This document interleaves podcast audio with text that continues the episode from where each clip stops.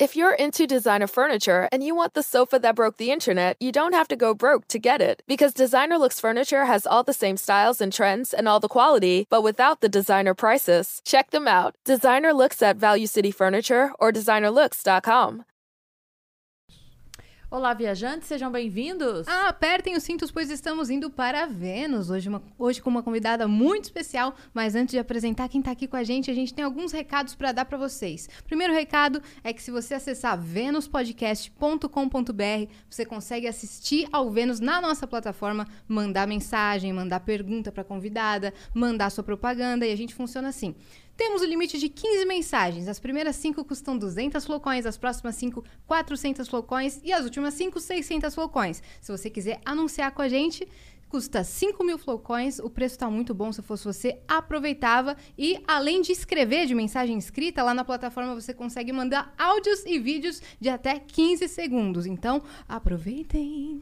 O outro recado é para você que quer fazer o seu canal de cortes. A gente recebe muito e-mail falando autoriza. Tá autorizado, a gente não precisa autorizar por escrito. Vocês estão autorizados. A gente só tem uma regra que é esperar o nosso vídeo, esse vídeo aqui original, estar subido, uploadizado, disponibilizado, enfim, terminado. Quando ele subir, estiver lá disponível, aí você pode fazer os seus cortes. Mas nós também temos o nosso canal de cortes oficial, lindo, maravilhoso, fofíssimo. Está aqui o link na descrição, acessa lá, porque é bem legal. Os meninos fazem um trabalho muito bacana. E se você tem uma conta na Twitch e na Amazon Prime ao mesmo tempo e está nos assistindo por lá, você ganha uma inscrição grátis por mês. Você pode dar um sub pra gente, a gente vai ficar muito feliz. Você não paga nada mais por isso, mas entregue essa inscrição, esse sub para nós, beleza? É isso. E o último recadinho é sobre o nosso querido, amado patrocinador, que traz sempre uma, uma esperança, eu diria. Não é? Sim. Pra galera que tá aí. Que não é o caso da nossa convidada, que é riquíssima, mas a galera mas também que está... é o caso dela. Mas também é o caso dela. É. Você faz, você investe, Zu? Opa. Investe? Opa, tem que investir, né? Olha Tem aí. que investir, botar o dinheiro pra trabalhar pra nós. Botar pra trabalhar em todos os lugares possíveis. Exato, mas se você não soubesse como investir, como começar, a LTW Consult te ajudaria. É Que isso. Eles iam te dar as É indicações dos melhores investimentos.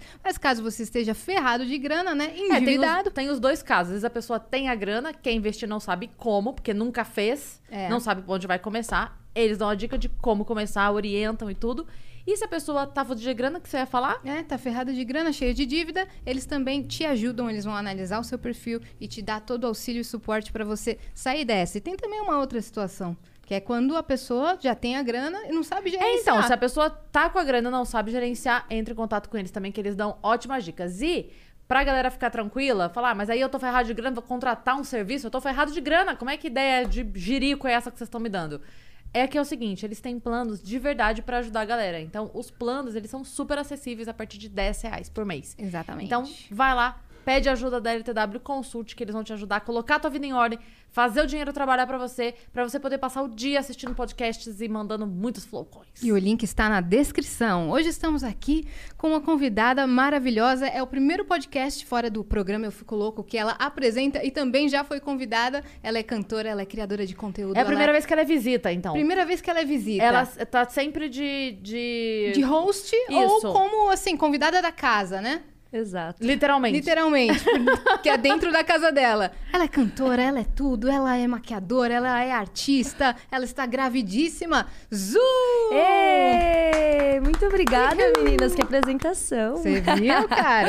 É uma Muito honra. legal, muito obrigada por ter legal. topado, obrigada por ter vindo Eu que agradeço o convite. nesse friozinho. Muito feliz em estar aqui com vocês. E já vamos avisar a galera que tá preocupada com a Azul, que a gente também tá preocupado com a Azul, então a gente fez todo o cuidado aqui, ninguém chegou perto nem pra dar oi. Oi Sim. foi assim, Tamo ó. aqui, é namastê, de longe, entendeu? A foto foi à distância, A foto entendeu? foi à distância. Ela tá se mundo- cuidando. Tô me cuidando, ó. E, gente, se eu der uma fungada aqui é porque eu tô com rinite, porque esse tempo tá muito difícil, tá? Tá- mas tá tudo certo. Porque um, um dia São Paulo faz 40 graus, no outro faz 12. 12, Então não tem saúde que aguente, mas É. ela está bem. Graças a Deus, fiquem tranquilos. Eu gosto dessa previsão do tempo que você eh, vai ver de manhã. Fala, tá, deixa eu ver a previsão. Aí a previsão do tempo é de 12 a 26. Sim, mas eu faço o quê? De 12 a 26 eu previa, não precisava te perguntar. Coloca Vai assim, estar fio pra caralho, biquíni calor do por baixo. Biquíni por baixo, aí em cima coloca uma camiseta, e você leva uma jaquetinha e Isso. um sobretudo no carro. Isso, um né? guarda-chuva. Um guarda-chuva, e aí você tá pronta Não, é, pra look morar que em não São tem Paulo. erro é você andar com uma regatinha, aquelas tipo segunda pele embaixo. Aí Sim. você coloca uma camisetona e uma jaqueta. Aí durante o dia você vai tirando as peças de roupa até você conseguir ficar numa temperatura agradável. E aí Perfeito. depois você começa a recolocar tudo. Depois, de um certo É, horário. tira casaco, bota casaco, tira Exato. casaco, bota casaco.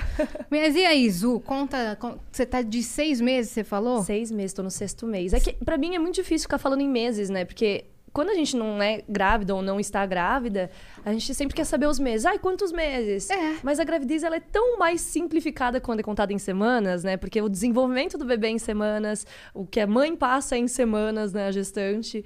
Então a pessoa sempre fala, ai, minhas- quantos meses? Aí eu falo, eu estou, não tô de seis meses completos, eu estou no sexto mês. Eu estou vivendo 24 o sexto mês. semanas. É, 24 semanas hoje. É? Quando rolou o especial lá do Comedy Central, que o Aham. Christian fez, eu fiz também no mesmo episódio dele. Aham. E aí, uma das minhas piadas foi isso, falar sobre a gravidez em semana. Que a mãe conta em semana e a gente fica parecendo a Nazaré Tedesco. Quando a mãe fala 17 semanas, a gente faz assim, bum! Calculando. É, a cabeça faz 17, 17 dividido por 4, 17 dividido por 4, 16. O pior é que nem é essa 4. conta que faz, É, né? não, é As pessoas é acham que louco. falam assim, ai, é tão fácil, é só você dividir os meses pelas é, as semanas, né? Tipo, quatro semanas, é, um mês. Mas Multiplicar. nem todo mês tem quatro semanas. Exato. Tem meses que tem cinco semanas. E aí, quando tem a Black Friday, conta uma semana inteira? Tem Eu não sei, entendeu?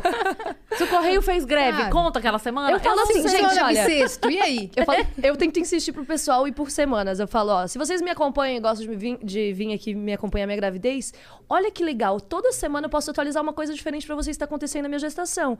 Agora, hoje, eu tô fazendo 24 semanas. O bebê ele já reco- reconhece minha voz. Tem muita coisa que tá acontecendo nesse processo que até semana passada não acontecia. Então é muito semanal mesmo o desenvolvimento do bebê, né? E. Por exemplo, há quatro semanas atrás eu estava de 20 semanas. Eu falei, gente, estou na metade da gestação. Olha que ótimo, vocês já sabem agora que vai demorar mais, né? A metade do Sim. que vocês já vivenciaram aí comigo. Mas o bebê já tá reconhecendo sua voz? Já ele tá ele chuta? Como é que é? Nossa, é uma loucura, gente. É, eu não sei se isso tem muito a ver com um menino ou se são os meus filhos mesmo que são Só assim. pra avisar, viajantes. It's a boy!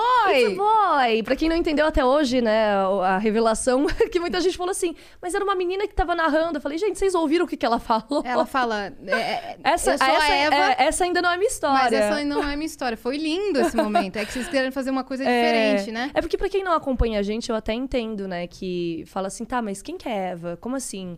Mas pra quem já acompanha, sabe que Eva já é um nome que a gente cita desde antes de eu engravidar do Gael, que eu até achei um vídeo meu e do Cris, foi na nossa primeira viagem internacional, assim, a gente tava há uns seis meses juntos, e aí logo depois dessa viagem eu engravidei. E nesse vídeo a gente fez, é, quem conhece mais quem, algo assim do tipo, e daí a gente tinha que responder no um, dois, três, daí respondia juntos. E aí eu falei assim, é, qual que é o nome da, da filha que o Cris quer colocar? E aí eu já tinha falado pra ele que era Eva que eu queria. Ele tinha falado, ai, ó, Eva é super legal. Aí a gente falou, um, dois, três, eu falei, Eva. E ele falou, Clara. Eu falei, hã, como assim? Você tá mentindo pra mim? Mas aí foi muito engraçado que sempre ficou esse Eva, Eva, Eva. E daí na primeira gestação a gente falou, é uma menina, certeza. É vinha. Evinha. Aí apareceu o Gael. Opa! Ó, olé, né? É. E Gael é um nome lindo também. Lindo também. E o Cris, ele falava num vídeo dele muito antigo, assim, que a irmã dele tava grávida na época. Ela falou assim pra ele: Cris, tô, tentando, tô pensando num nome aqui pro meu filho, eu tô pensando em colocar Gael. O que, que você acha? Tipo, uns sete anos atrás, oito anos atrás. Aí ele falou assim: Ui, Gael é muito feio, não gosto. Aí, tipo, corta para o filho dele sendo Gael. Aquele meme, né? 23 e 59. Nossa, Gael é horrível. Meia-noite. Nossa, meu filho é Gael, te amo, Gael. então, é um menino e foi revelado aí nesse É. super, super live de chá revelação. Vocês tiveram ideia? É, É, eu que, eu que meio que assumi tudo, né? Que o Cris, ele, ele é geminiano. Então, aquela coisa meio que fica em cima do muro, meio du- na dúvida sempre. Ai, que cor que vai fazer? Ai, não sei. Que tal isso e isso? Ou isso e isso? Ou isso e isso? Não, peraí. Vamos escolher aqui. E aí, ele sempre deixa nas minhas mãos porque ele confia e, e eu até prefiro, E né? Como uma certo. boa ariana, eu prefiro dar a palavra final. Uhum. E aí teve o quê? Teve música, você cantou? Teve, eu preparei um pocket show, né, com a minha banda. A gente fez cinco apresentações e sendo uma delas medley, que a gente cantou as músicas que eu fiz com Jet Lag, né, Floripa e Brisa. Todo mundo tava Sim. pedindo e a gente fez uma roupagem bem diferente porque são músicas eletrônicas, né, que eu fiz com eles. E como era um chá revelação, uma coisa mais fofinha, Falei, não, vamos fazer uma repaginada aí nessas músicas. E a gente acabou fazendo uma versão mais puxada assim pra um trapzinho. Ficou bem legal. Sei. Cê- É, você não sabe quem vai vir aqui depois de você no Flow? Você tá ligado? Ah, Gabi o Thiago. A Gabi o É, Thiago. soube. Thiago Mansur do, Aham, Jet, do Jet Lag, Lag. Sua amiga Gabi Sim, Brioli. muito Que legal. louco. A gente combinou pra Ah. vocês se encontrarem.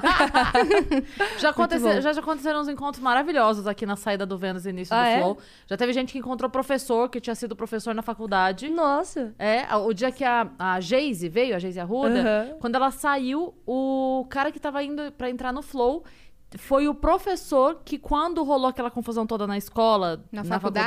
faculdade, ela entrou, veio todo mundo em cima dela, ela entrou numa sala de aula pra fugir da muvuca. Foi na sala desse cara. Olha essa Nossa! loucura. Qual que é a possibilidade de ter Não, mas é- acontecido esse encontro? O mundo é assim, né? Eu acho que as pessoas elas têm que ficarem, eh, têm que ficar mais atentas aos sinais, assim, porque nada é por acaso. Tipo, tem alguma coisa pra você encontrar com as pessoas Sim. na tua vida, pra você esbarrar, pra você estar naquele local, naquela hora. E eu acho muito, muito da hora isso, assim. É uma coisa que eu sempre tô atenta. O segurança, por exemplo, daqui é o segurança da minha casa. Veja só. Mentira. Sério mesmo? Não acredito, cara. É um dos nossos seguranças.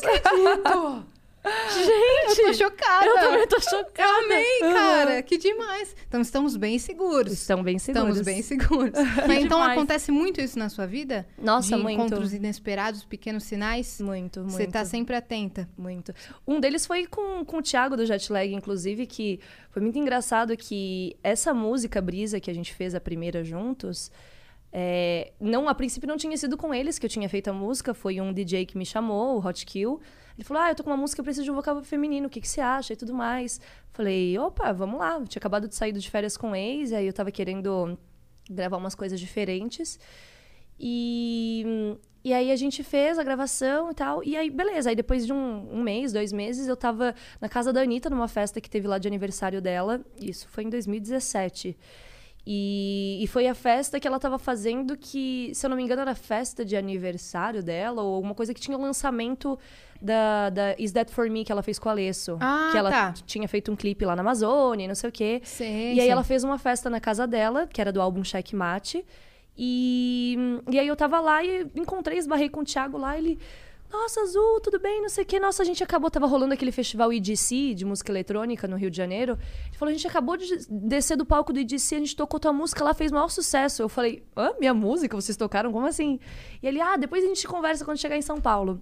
E aí, na verdade, essa música, eles já estavam negociando pra gente regravar com Jet Lag e Fazer um lançar por eles. Que então, pra te ver massa! como, né, num lugar nada a ver, totalmente inesperado. Sim. Eu encontrei com ele, a gente fez a ponte, conversou, e aí a partir daí eu comecei a fazer show com eles. Mas agora, peraí, a gente vai ter que voltar tudo. A gente vai ter que voltar porque ela jogou muitas informações, né? É. De férias Ah, com vou- ex.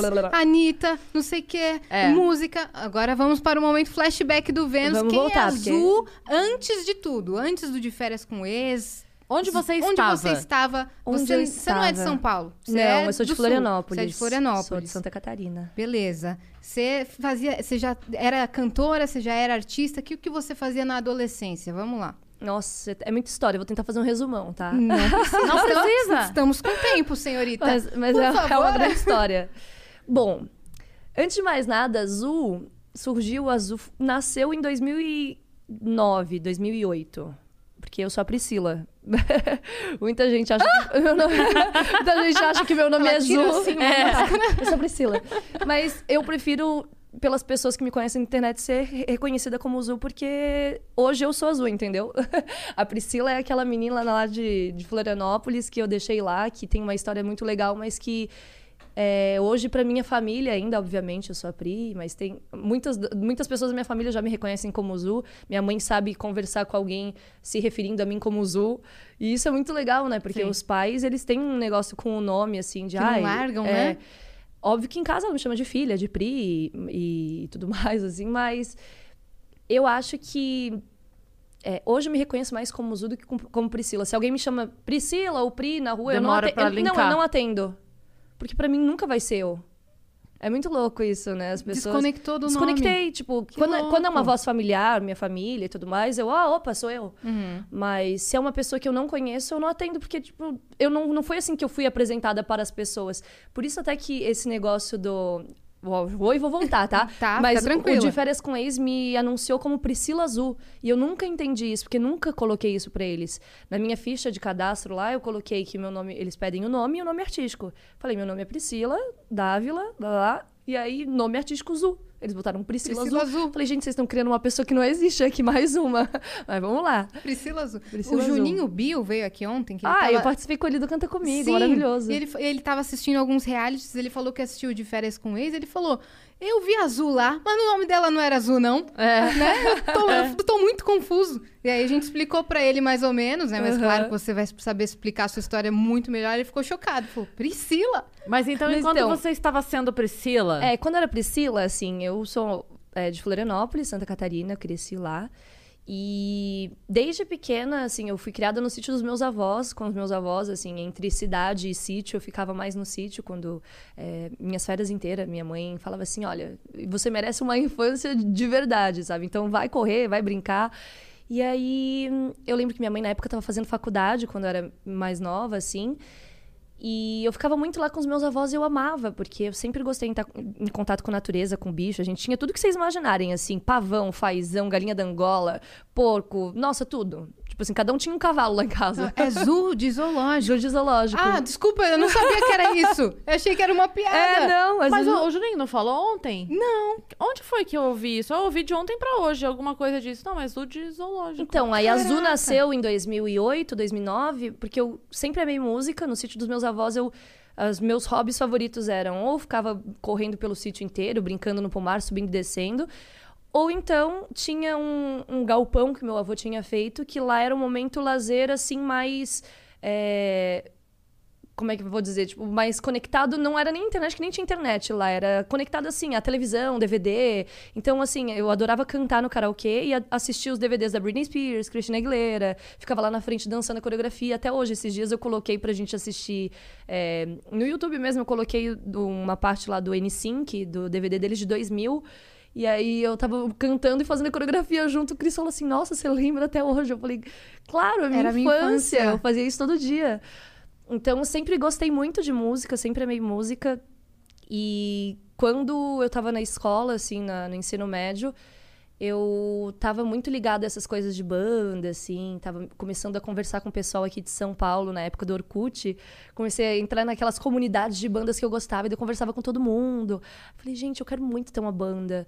E aí eu ficava pensando que nome que eu vou colocar na minha banda, né? Eu tive três formações de banda na época, só que como eu tava estudando, meu- nunca fui muito assim, até, né, gente, me perdoe, mas eu nunca fui muito de gostar de estudar. Eu sempre gostei, tipo, de. Eu ia pra escola, ficava escrevendo letras de música, eu não conseguia me concentrar, sabe? Porque não era algo que eu sabia que eu ia usar pra minha vida naquele momento ali. Eu falava, eu preciso escrever música, eu preciso compor. Eu gosto muito, mais eu- forte eu, seu gosto, eu amo coração. estudar, mas eu amo estudar coisas que, por exemplo, eu faço aula de piano, eu amo estudar piano, eu faço Canto. aula de canto, eu amo estudar canto, mas estudar algumas coisas que eu sabia que, tipo, sei lá, química, física, eu não ia usar aquilo pra minha vida de certa forma, então eu ficava muito escrevendo coisa no meu caderno, letra. Tem até hoje os cadernos guardados com as letras. E aí, na época, eu precisava de um nome pra banda e não me, via, não me vinha nenhum nome. Falei, por que eu tô escolhendo nome pra banda se eu já mudei de banda três vezes? Tem que escolher um nome artístico pra mim, né? Porque eu já tinha um nome artístico que era Priscila Dávila, quando eu era modelo. Eu trabalhei durante muitos anos como modelo antes de ser azul. Olha aí. Outra informação. Trabalhei Ah. durante muitos anos como modelo, fui da Mega Models, fui da Ford Models, fui de várias agências. E, e aí, na época, eu If you're into designer furniture and you want the sofa that broke the internet, you don't have to go broke to get it. Because Designer Looks Furniture has all the same styles and trends and all the quality, but without the designer prices. Check them out. Designer Looks at Value City Furniture or designerlooks.com. When you look into Discover Student Loans, what you see might surprise you. We can help cover your college costs, don't charge you fees, and give you cash rewards for good grades. Ready to apply? Visit discoverstudentloans.com. Limitations apply. eu fiquei muito marcada como Priscila Dávila modelo. E eu não queria ser aquela modelo que virou cantora. Eu queria começar do zero uma carreira. Eu queria que as pessoas me reconhecessem de uma outra forma, com uma outra, um outro olhar. E aí eu falei, então vou arranjar um nome pra mim, né? Aí falei, o que, que eu coloco de nome? Eu falei, eu quero um nome que seja curto. Eu sempre gostei de nomes pequenos, com uma intenção assim grandiosa, forte e a nível internacional. Aí eu falei, bom, vou pensar. Aí teve um passeio do, do, cole, do meu colégio na época que foi até o sítio, e o pessoal foi passar o final de semana lá. E começaram a falar: Nossa, você mora num zoológico. Falei, Foi pro Cara, seu sítio, pro sítio dos Aham, seus dos avós? meus avós. Que a gente demais. fez, tipo, ah, vamos todo mundo agora passar um final de semana lá. E, e aí ficou muito na minha cabeça isso. Eu falei, nossa, eu tenho uma relação com os animais tão forte, eu gosto tanto. É, e aí eu já me visualizava, eu sempre gostei de tatuagem, né? Aí eu falei, eu quero ter o braço todo cheio de tatuagem de animais, quero fechar o braço. Eu falei, pronto, você é azul.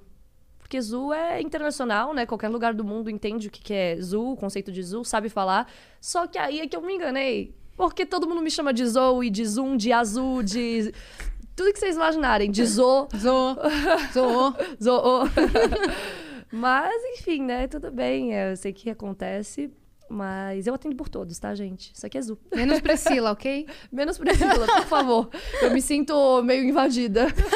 tipo, sabe aquela coisa assim? Peraí, deixa eu pegar essa pessoa lá do fundo do baú, tá aqui? Sim, sim. Então. Me é isso. resgatada, É. assim. Falou, oi, tô aqui.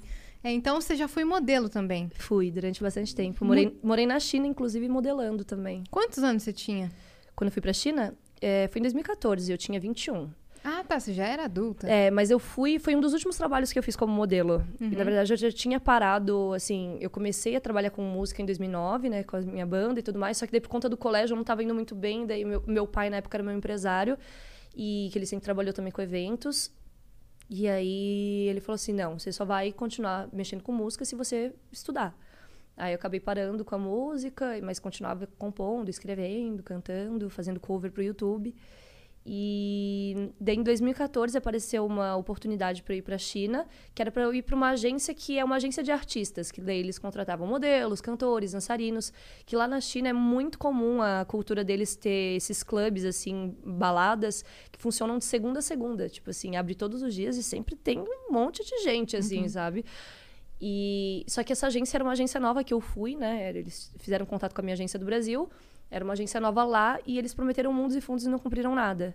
E aí eu acabei pedindo rescisão do meu contrato e eu falei, agora estou aqui, o que, que eu vou fazer da minha vida? E aí apareceu da, da menina que trabalhava lá como tradutora nessa agência, também saiu, falou, olha, meu primo tá abrindo um clube em outra cidade e tudo mais, você tem interesse em cantar? Eu falei, opa, ela sabia que eu era cantora, eu falei, bora. No mesmo dia já comprou passagem, com tudo pago, fui pra lá, me aventurei. Eu falei, gente, eu saí de uma ponta da China, fui até outra e ninguém fala inglês lá. Tipo assim, eu falei, como é que eu consegui chegar viva naquele lugar? Porque é muito engraçado. Você falava assim, how much? Tipo, né? Fazia sinalzinho, ninguém entendia. Timpudon, timpudon. E aí eu, putz, Você vamos teve lá. que se virar pra, Na cara e na também coragem. pra aprender um pouco do idioma. Sim. Nossa, cara. E aí você Ah, ficou... então, aí eu fui cantar lá, e eu acabei não trabalhando mais como modelo, foi minha- meio que minha última frustração, assim, no mundo da, da, da, da moda como modelo, né? E aí eu comecei a trabalhar nesse clube, os dois últimos meses que eu fiquei lá, fiquei cantando todos os dias nesse clube de segunda a segunda, fazia pocket show, quatro, cinco músicas por noite, e aí eu falei, é isso que eu quero pra minha vida, não quero mais fazer nenhuma outra coisa. O que, que te marcou mais nessa viagem da China? O que me marcou É, teve mais. alguma história Ah, que te marcou os mais? costumes de lá é muito diferente daqui. E isso eu- é uma coisa que, eu juro, eu chorei no dia de ir embora, que eu não queria ir embora da China. Eu queria muito ficar lá. Porque an- antes de eu ir, as pessoas que é, souberam que eu ia pra lá falaram assim: Nossa, eu já fui pra China, é horrível, você vai odiar. Nossa, não, lá é o péssimo. Nossa, você vai passar fome. é, você não vai conseguir comer a comida deles, é muito ruim. É, tipo assim, um monte de, de coisas assim que eu falei, gente, calma, nem fui ainda, deixa eu experienciar por mim mesma, né? E, e eu fui, eu fui, sempre fui muito aberta para conhecer lugares novos, culturas novas. E cada coisa que eu via, assim, eu ficava meio chocada, mas de de uma forma tão positiva, falando: caramba, a gente se acha às vezes tão único, tão, né? Ai, olha, eu faço isso, não sei o quê, mas no outro lugar é totalmente diferente. E eu amei essa experiência, assim, eu andava na rua, as pessoas achavam que eu era alienígena, né? Porque, imagina, a pessoa com 1,80m, na época o cabelo tava curtinho platinado, é, toda cheia de tatuagem, eu andava, todo mundo fazia assim, ó, ó, pediam pra tirar foto comigo no shopping, eu era tipo atração turística, assim, mas Caraca! eu adorava, nossa, era muito gostoso. E pra vocês saberem, a Azul realmente é muito alta, cara. Ela é muito alta. Sou bem alta. Bem alta, bem, bem modelo mesmo. Bem modelo mesmo. E aí- Eu- E eu, gosto, eu gosto de, de fazer, tipo. Eu sempre gostei mais de passarela do que foto, assim. Eu sempre gostei de estar em palco. Uhum. Mas até inclusive se algum dia tiver alguma marca aí legal para fazer um desfile, pode me chamar, eu gosto.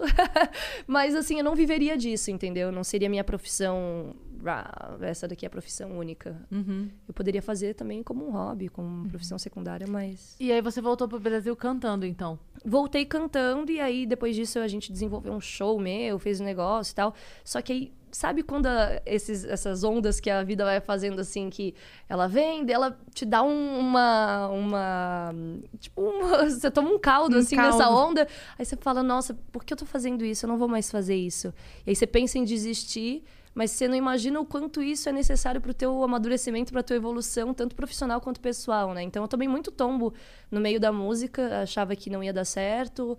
é, pessoas falavam coisas pra mim que me motivavam, mas o que acontecia comigo era totalmente oposto. E, e aí, enfim, fui, eu fui levando assim, mas sempre aquela paixão falava mais alto, eu falava, não, não vou desistir, vou atrás de novo, vou atrás de novo. Uma coisa muito engraçada que eu nunca vou me esquecer, em 2015 eu fui pro Rio de Janeiro é, fazer uns contatos com o pessoal, foi na época do Rock in Rio, Uhum. que teve Rihanna, teve várias atrações internacionais legais. E eu fui pra lá e aí eu fui num evento que tava o Roberto Medina, né, o, o dono do Rock in Rio. E aí um amigo nosso que tava com a gente, é, que era amigo do meu pai e, e, enfim, amigo do Roberto também, fez a ponte, nos apresentou e aí falou assim: "Ah, essa daqui é minha filha, tal, cantora". blá, blá. O Roberto olhou nos meus olhos, pegou na minha mão e falou assim: "Um dia eu ainda vou ver você cantar no meu palco". E simplesmente cinco anos depois eu cantei no palco do Rock in Rio. Caraca! E ele, e ele não sabia que você cantava não, nada? Não, só de não sabia. Olhar não, pra ele, você. não, ele sabia que tipo eu era cantora, mas ele ele nunca tinha ouvido nada. Uhum. Só que ele olhou tão profundamente no fundo dos meus olhos e eu acreditei tanto no que ele falou que eu joguei essa energia. Eu falei, eu vou cantar, sim. E aí, cinco anos depois, tava fazendo Realizou. show lá no palco, no palco eletrônico. Que loucura, cara. É. você já queria, você queria cantar pop? Eletrônica era uma cena que você já gostava muito? Eu caí de, de paraquedas, assim, no, no mundo eletrônico, né? Eu sempre. Ó, outra coisa aí, uma profissão também que algumas pessoas que já me acompanham há bastante tempo na internet sabem, outras não. Eu trabalhei muitos anos como performance também, tipo, com performance em balada. Eu dançava, fazia aquelas performances, tipo, circenses, algumas só de dança mesmo.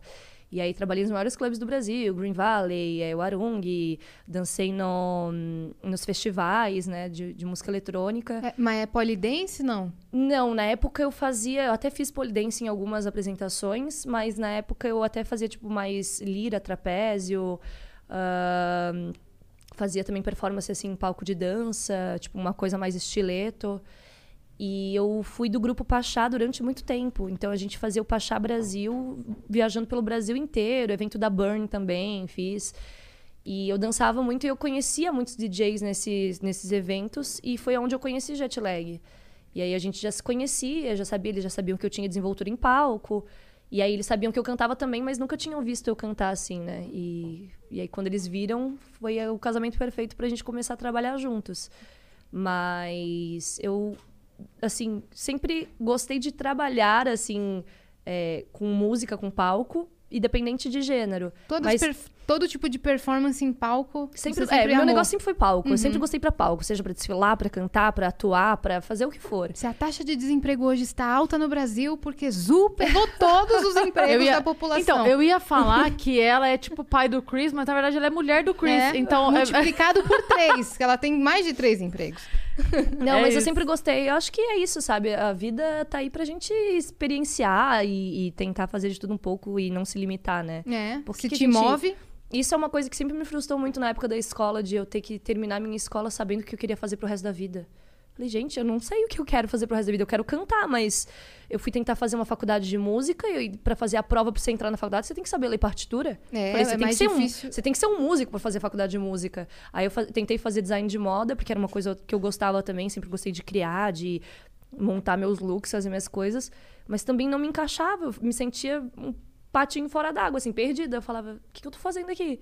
Tinha os grupinhos, assim, na, na faculdade, os grupinhos se juntavam e falava, eu não me encaixo nesse grupo, eu não me encaixo nesse... Eu não me, eu não me encaixo em grupo nenhum. E aí eu fiz dois semestres, mas também eu falei, não é isso que eu quero. Aí depois disso eu comecei a fazer cursos técnicos de canto, de técnica vo- vocal, de instrumento, mas eu acho muito importante o estudo, mas eu acho que é mais importante ainda quando você estuda para algo que você realmente vai usar na sua vida, né? E enfim, é, eu sempre, eu sempre gostei muito de música no geral. Mas a música eletrônica nunca foi um foco. Nunca foi assim, ah, eu quero ser cantora de eletrônico. Até porque música eletrônica não tem muito vocal, né? É Convenhamos, verdade. não canta muito. E, mas como eu já fazia questão, ah, aquele negócio da performance e tudo mais, acabou somando.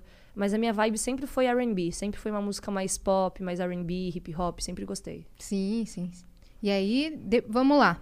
Aí você fez esse trabalho de performance em palco. Isso foi antes de você ir pra China ou depois? Foi antes, mas na China também fiz. Na China também Também fez. fiz. Aí você volta pro Brasil, começou a cantar. Aí você Como é que foi então que você se inscreveu pro De Férias com Ex? Não me inscrevi, me chamaram. Você era uma das ex. É, na verdade eu fui uma da- eu fui chamada, né, para fazer é, o teste lá deles para conversar. E aí só existia antes a primeira edição que tinha rolado, mas eu nem tinha nem não sabia, não tinha conhecimento. E quando eles me chamaram, eu falei, tá, peraí, deixa eu assistir primeiro para eu saber do que se trata, né? Porque beleza. Tinha tido uma temporada, você foi chamada pra segunda. Isso, aí eu comecei a assistir, eu falei, gente, o que que é isso? Tipo assim, que loucura é essa? o que, que eu vou fazer nesse programa? E só que, não sei, eu sempre fui uma pessoa muito ligada a insights, assim. Eu sempre tenho muito insight das coisas que eu devo ou não devo fazer. Eu sou muito coração para as coisas, sabe? Quando eu sinto meu coração bater mais forte, eu falo, é isso. Intuição, né? Intuição, sou muito intu- intuitiva. E aí eu tive uns insights, eu falei, nossa, eu, eu acho que é uma oportunidade que é aquilo, nada acontece por acaso, né? É, eu acho que vai ser muito bom se eu souber tirar proveito de forma positiva. Então, assim, eu vi que era um programa que a base dele era pegação ou treta. Eu falei, treta? Não sou dessas, não sei, não sei nem brigar, não, não consigo. Me não- liga! não, tipo assim, eu não é que é que eu não me faz mal. Eu já briguei muito em, por exemplo, relacionamentos antigos e eu ficava com uma gastrite nervosa que eu, tipo assim, meu pele, meu pé começava a depelar assim de, de nervosismo. Meu corpo sempre reagiu muito mal a, a situações de estresse. negativas. Muito. E aí eu via que não me fazia mal, eu ficava com gastrite, ficava ruim. Então eu sempre evitei, assim, o máximo possível de, de brigar. Falei, bom, na época eu tava solteira, falei, então vou pegar geral, vou curtir, mas eu vou aproveitar também, porque assim, querendo ou não, MTV é um, um- uma. É um canal que tem tudo a ver com música, né? Eu cresci assistindo é, MTV, acesso MTV com a Marimun e com a Titi Sim. Miller. Nossa, eu amava também. Então, assim, pra mim era uma, MTV. era uma coisa que já fazia parte, assim, do meu mundo que eu queria me inserir. Então eu fui lá, brinquei com o pessoal, peguei, fiz o que tinha pra fazer, fui envolvida numa treta de repente, que daí eu tentei sair assim de escanteio, né? Não queria bater de frente. Mas foi muito legal a experiência e assim, eu entrei na época no programa, eu tava com 60 mil seguidores. E aí, quando eu saí, eu fui pra 360 mil, tipo, eu ganhei 300 mil a Putz. mais. Falei, poxa, isso é uma visibilidade muito legal, só que eu tenho que tirar proveito disso da forma melhor possível. Que é fazendo o quê? Mostrando meu trabalho, mostrando Sim. minha arte. Porque tem gente que às vezes só quer os números na internet, só que a pessoa não tem nada pra oferecer depois. E aí é meio complicado, né? Porque ao longo do tempo, as pessoas que estão lá te seguindo porque te viram no reality, elas vão parando de te seguir porque você não tem nada pra oferecer. Porque ano que vem tem outro reality. Ou só fica envolvido em treta na internet, ou coisas assim que. Polêmicas pra você ir se levantando. Exato, isso e é aí muito ruim, É né? muito ruim, é muito ruim pra imagem da pessoa, é muito ruim pra tudo, né? E eu aproveitei essa oportunidade, esse gancho, falei, é isso. Aí apareceu o negócio do jet lag pra eu fazer esses shows com eles. Agarrei a oportunidade, porque imagina, quando na minha vida eu, como uma artista independente, achei que eu pudesse cantar no palco do Rock in Rio, do Lollapalooza, do Vila Mix Goiânia pra 60 mil pessoas, nos maiores palcos eu cantei no Maracanã, cantei tipo assim, de- do Brasil lá do sul até o norte, sabe? Então foi uma experiência pra mim única que eu agarrei com unhas e dentes e graças a isso eu conheci, fiz muito contato no meio da música, conheci muitos artistas, muitos cantores, é, me abriu muitas portas, né? Né, Foi no de férias com esse que, que a Anitta conheceu o elenco, foi isso? Por isso que te chamaram pra festa ou você já tinha esse contato? Não, não, na verdade é que assim, a, a festa da Anitta sempre foi meio assim, é, tem uma pessoa que vai convidando a galera que são os amigos, sabe? Aham. E aí, obviamente, tipo, acho que não era aniversário dela essa festa. O foi, lançamento. foi lançamento da música, mas eu já fui também numa outra. E aí, essa do, do lançamento do Checkmate, ela bota às vezes na mão lá do, do pessoal que faz produção de evento e tal, uns, uns relações públicas, né? Isso. E aí chama a galera pra fazer um conteúdo legal lá do, do evento que divulga a música dela. E aí eu fui, eu fui com uma das meninas que tinha participado comigo do De Férias com o Ex. E que ela tinha contato, ela é do Rio, já conheceu o pessoal. E aí eu acabei indo. Mas é, é muito legal, assim, quando você tem uma, uma direção, sabe? Por exemplo, não é só, ai, tô à toa, ai, quero ganhar seguidores. As pessoas falam pra mim, Zu, me divulga que eu quero ganhar seguidor. Eu entro no perfil da pessoa, ela tem uma foto, duas fotos. Tipo assim, não são fotos nem atraentes no sentido de uma foto de qualquer coisa. Uhum. Falo, gente, pra que, que essa fissura de ganhar seguidores se você não vai manter esses seguidores, sabe? Posso te divulgar. Você pode ganhar um seguidor, pode ganhar dois, pode ganhar 200, 300 mil mas o que, que você vai ter para oferecer para essas pessoas, né? Eu acho que ninguém pensa, todo mundo acha que assim, ai, a Azul tem muitos seguidores, que legal. É, ela conseguiu, eu também quero. Falo, É, sabe, é porque sabe, foi bem fácil, né? sabe há quanto tempo que eu tô no Instagram? Sabe quanto tempo eu tra- trabalho com a minha imagem para poder conseguir é, montar quem eu sou para as pessoas entenderem a minha proposta? É, eu já errei muito, eu já passei por muitas coisas que me fizeram evoluir. Hoje, assim, com a internet, eu sou a pessoa mais cautelosa do mundo. Eu evito falar sobre assuntos que eu sei que, que vai dar algum tipo de conflito. Eu tenho as minhas ideias, eu tenho as minhas coisas que meu. É, ideologia, só que, tipo assim, eu não preciso. Eu sinto que muita gente tem a necessidade de expor tudo na internet. E isso acaba fazendo com que você Se posicionar sobre se tudo, posicione né? sobre tudo e isso é, pode te trazer muitos inimigos, muitas pessoas que discordam e ainda assim, ó, por exemplo, no meu Instagram, que as pessoas me questionam da, ah, Izu, é, o, outro- o próximo bebê vai ter alimentação vegana que nem o Gael? Eu falo, sim. E aí, tipo, explico o porquê, e daí tem gente que vem falar, nossa, você não sabia que seu filho precisa de carne, não? Eu falo, nossa, desculpa, você é nutricionista? É, Você, quer criar meu filho? você quer criar meu filho? Por que você não faz um pra você, que é muito mais legal, que daí você pode fazer o que você quiser com ele, assim, sabe? No sentido de educar. Mas óbvio que eu não falo. é, mas eu Você penso. pensa. Eu Realmente não tá podendo falar nada, né? Porque todo... Não pode. E assim, é. Por isso que hoje é, a internet se tornou um lugar assim. Eu amo a internet, acho fascinante. Eu, por exemplo, na minha primeira gravidez, mãe de primeira viagem, eu ficava 24 horas no Google. Eu posso comer isso? Eu posso tomar aquilo? É, o que, que eu faço com o bebê nessa situação? O que, que eu faço, mesmo tendo pediatra, tendo profissionais? Eu sempre gostei de pesquisar. Que eu acho que é uma ferramenta sensacional, né? Hoje em dia você não tem motivo para não saber das coisas. Se eu tô em dúvida alguma coisa, uma palavra em português, sei lá, que eu vou escrever, Sim. ah, é C cedilha, SS. Eu vou lá no Google e eu jogo a palavra. E é Sim. isso. E eu vejo que as pessoas não sabem ainda usar a internet, sabe? Elas só querem usar para destilar o ódio. Pra... Eu sei que muita gente tá passando por um momento, a maioria das pessoas tá passando por um momento difícil, mas não é jogando o teu problema no outro que vai resolver, sabe? É, tem muita gente frustrada, né, com a própria vida e aí vê alguém dando certo, alguém fazendo alguma coisa que ela gostaria de fazer Exato. e aí acaba jogando aquela Sometimes you need to take control to make a difference. That's why with FlexPath from Capella University, you're in control. Set your own deadlines and leverage your experience to move at a pace that works for you. Discover a different way forward at capella.edu. Oh, we could, we could fly. This is your summer. That means Six Flags and the taste of an ice cold Coca Cola. We're talking thrilling coasters, delicious burgers, real moments together, and this. Coke is summer refreshment when you need it most, so you can hop on another ride or race down a slide at the water park. Six Flags and Coca Cola. Come make it yours. Visit sixflags.com slash Coke to save up to $20 on passes, plus daily tickets starting at $34.99. frustração em cima de você, às vezes nem é culpa dele, é culpa do psicológico, mas aí você não merece, né? exato. Principalmente também agora que você tá grávida, que Não, o gente, é emocional... cada, é cada coisa que, que eu leio, assim, que... Na verdade, eu nem leio mais, assim. Antigamente, eu gostava muito de acompanhar, porque eu acho que é importante, né? A gente tá vendo o feedback das pessoas, pra ver o que elas gostam ou não do que você tá postando, do que você tá fazendo. É o melhor termômetro que, termômetro que existe. Só que... E também por ter essa proximidade, né? Às vezes, poxa... Ah, tem muita gente que fica só mandando, ah, Isu, te amo, ah, não sei o quê. Pô, eu amo isso, acho incrível. Mas assim, não dá pra eu responder todo mundo. Só que, poxa, às vezes eu vejo umas mensagens assim tão do coração que não, a pessoa nem espera uma resposta, mas ela fala uma coisa tão bonita, tão legal, sabe? Que a gente, às vezes, é meio difícil de encontrar na internet, que eu faço questão de parar um tempinho ali e responder a pessoa. Porque você viu que é sincero, Porque você né? vê que é uma coisa assim que não é, ai, só por me, me responde que eu vou tirar um print pra mostrar pras pessoas que, elas, que você me respondeu, sabe? É uma coisa de coração, assim, e eu dou muito valor a isso. Eu gosto muito, só que eu deixei de ler muitas coisas porque tava me fazendo mal, assim. Mal no sentido de. Não mal porque eu estava absorvendo. Tava me fazendo mal porque eu tava vendo que as pessoas, elas têm cada pensamento que que é triste, sabe? Eu fico triste pelas pessoas, não por mim. Porque Uhum. cada um só tem pra oferecer aquilo que tem dentro de si, né? É. E é tanta gente amargurada que eu fico assim, nossa, tomara que essa pessoa consiga encontrar um caminho iluminado aí na vida dela, que ela seja amada, que ela receba amor, porque ela precisa passar amor pros outros. Ela só tem coisa ruim dentro dela.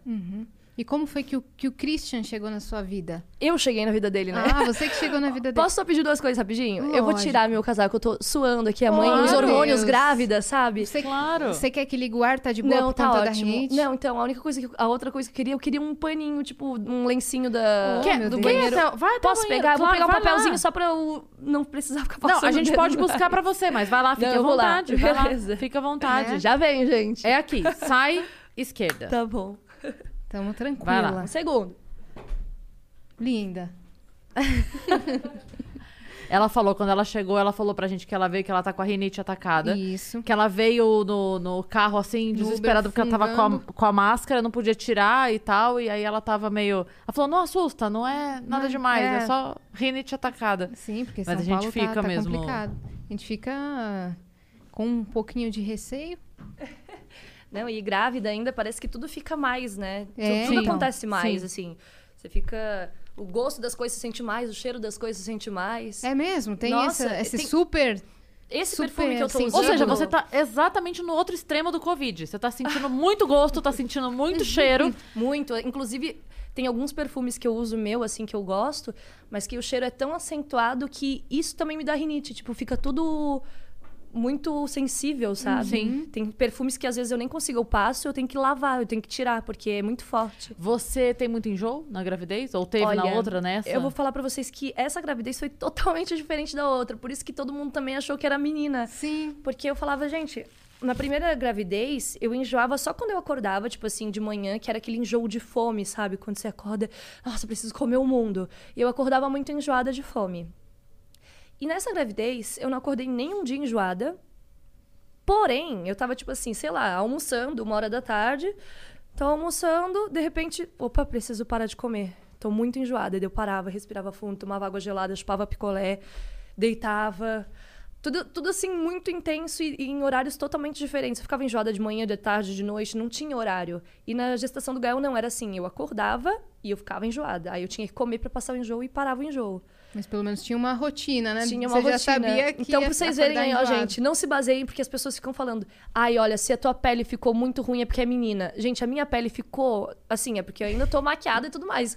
E ainda está melhor agora, mas no começo da minha gravidez, minha pele e o meu cabelo, eu falei assim, o que que tá acontecendo comigo? Porque assim, ficou muito estourada a minha pele, seca.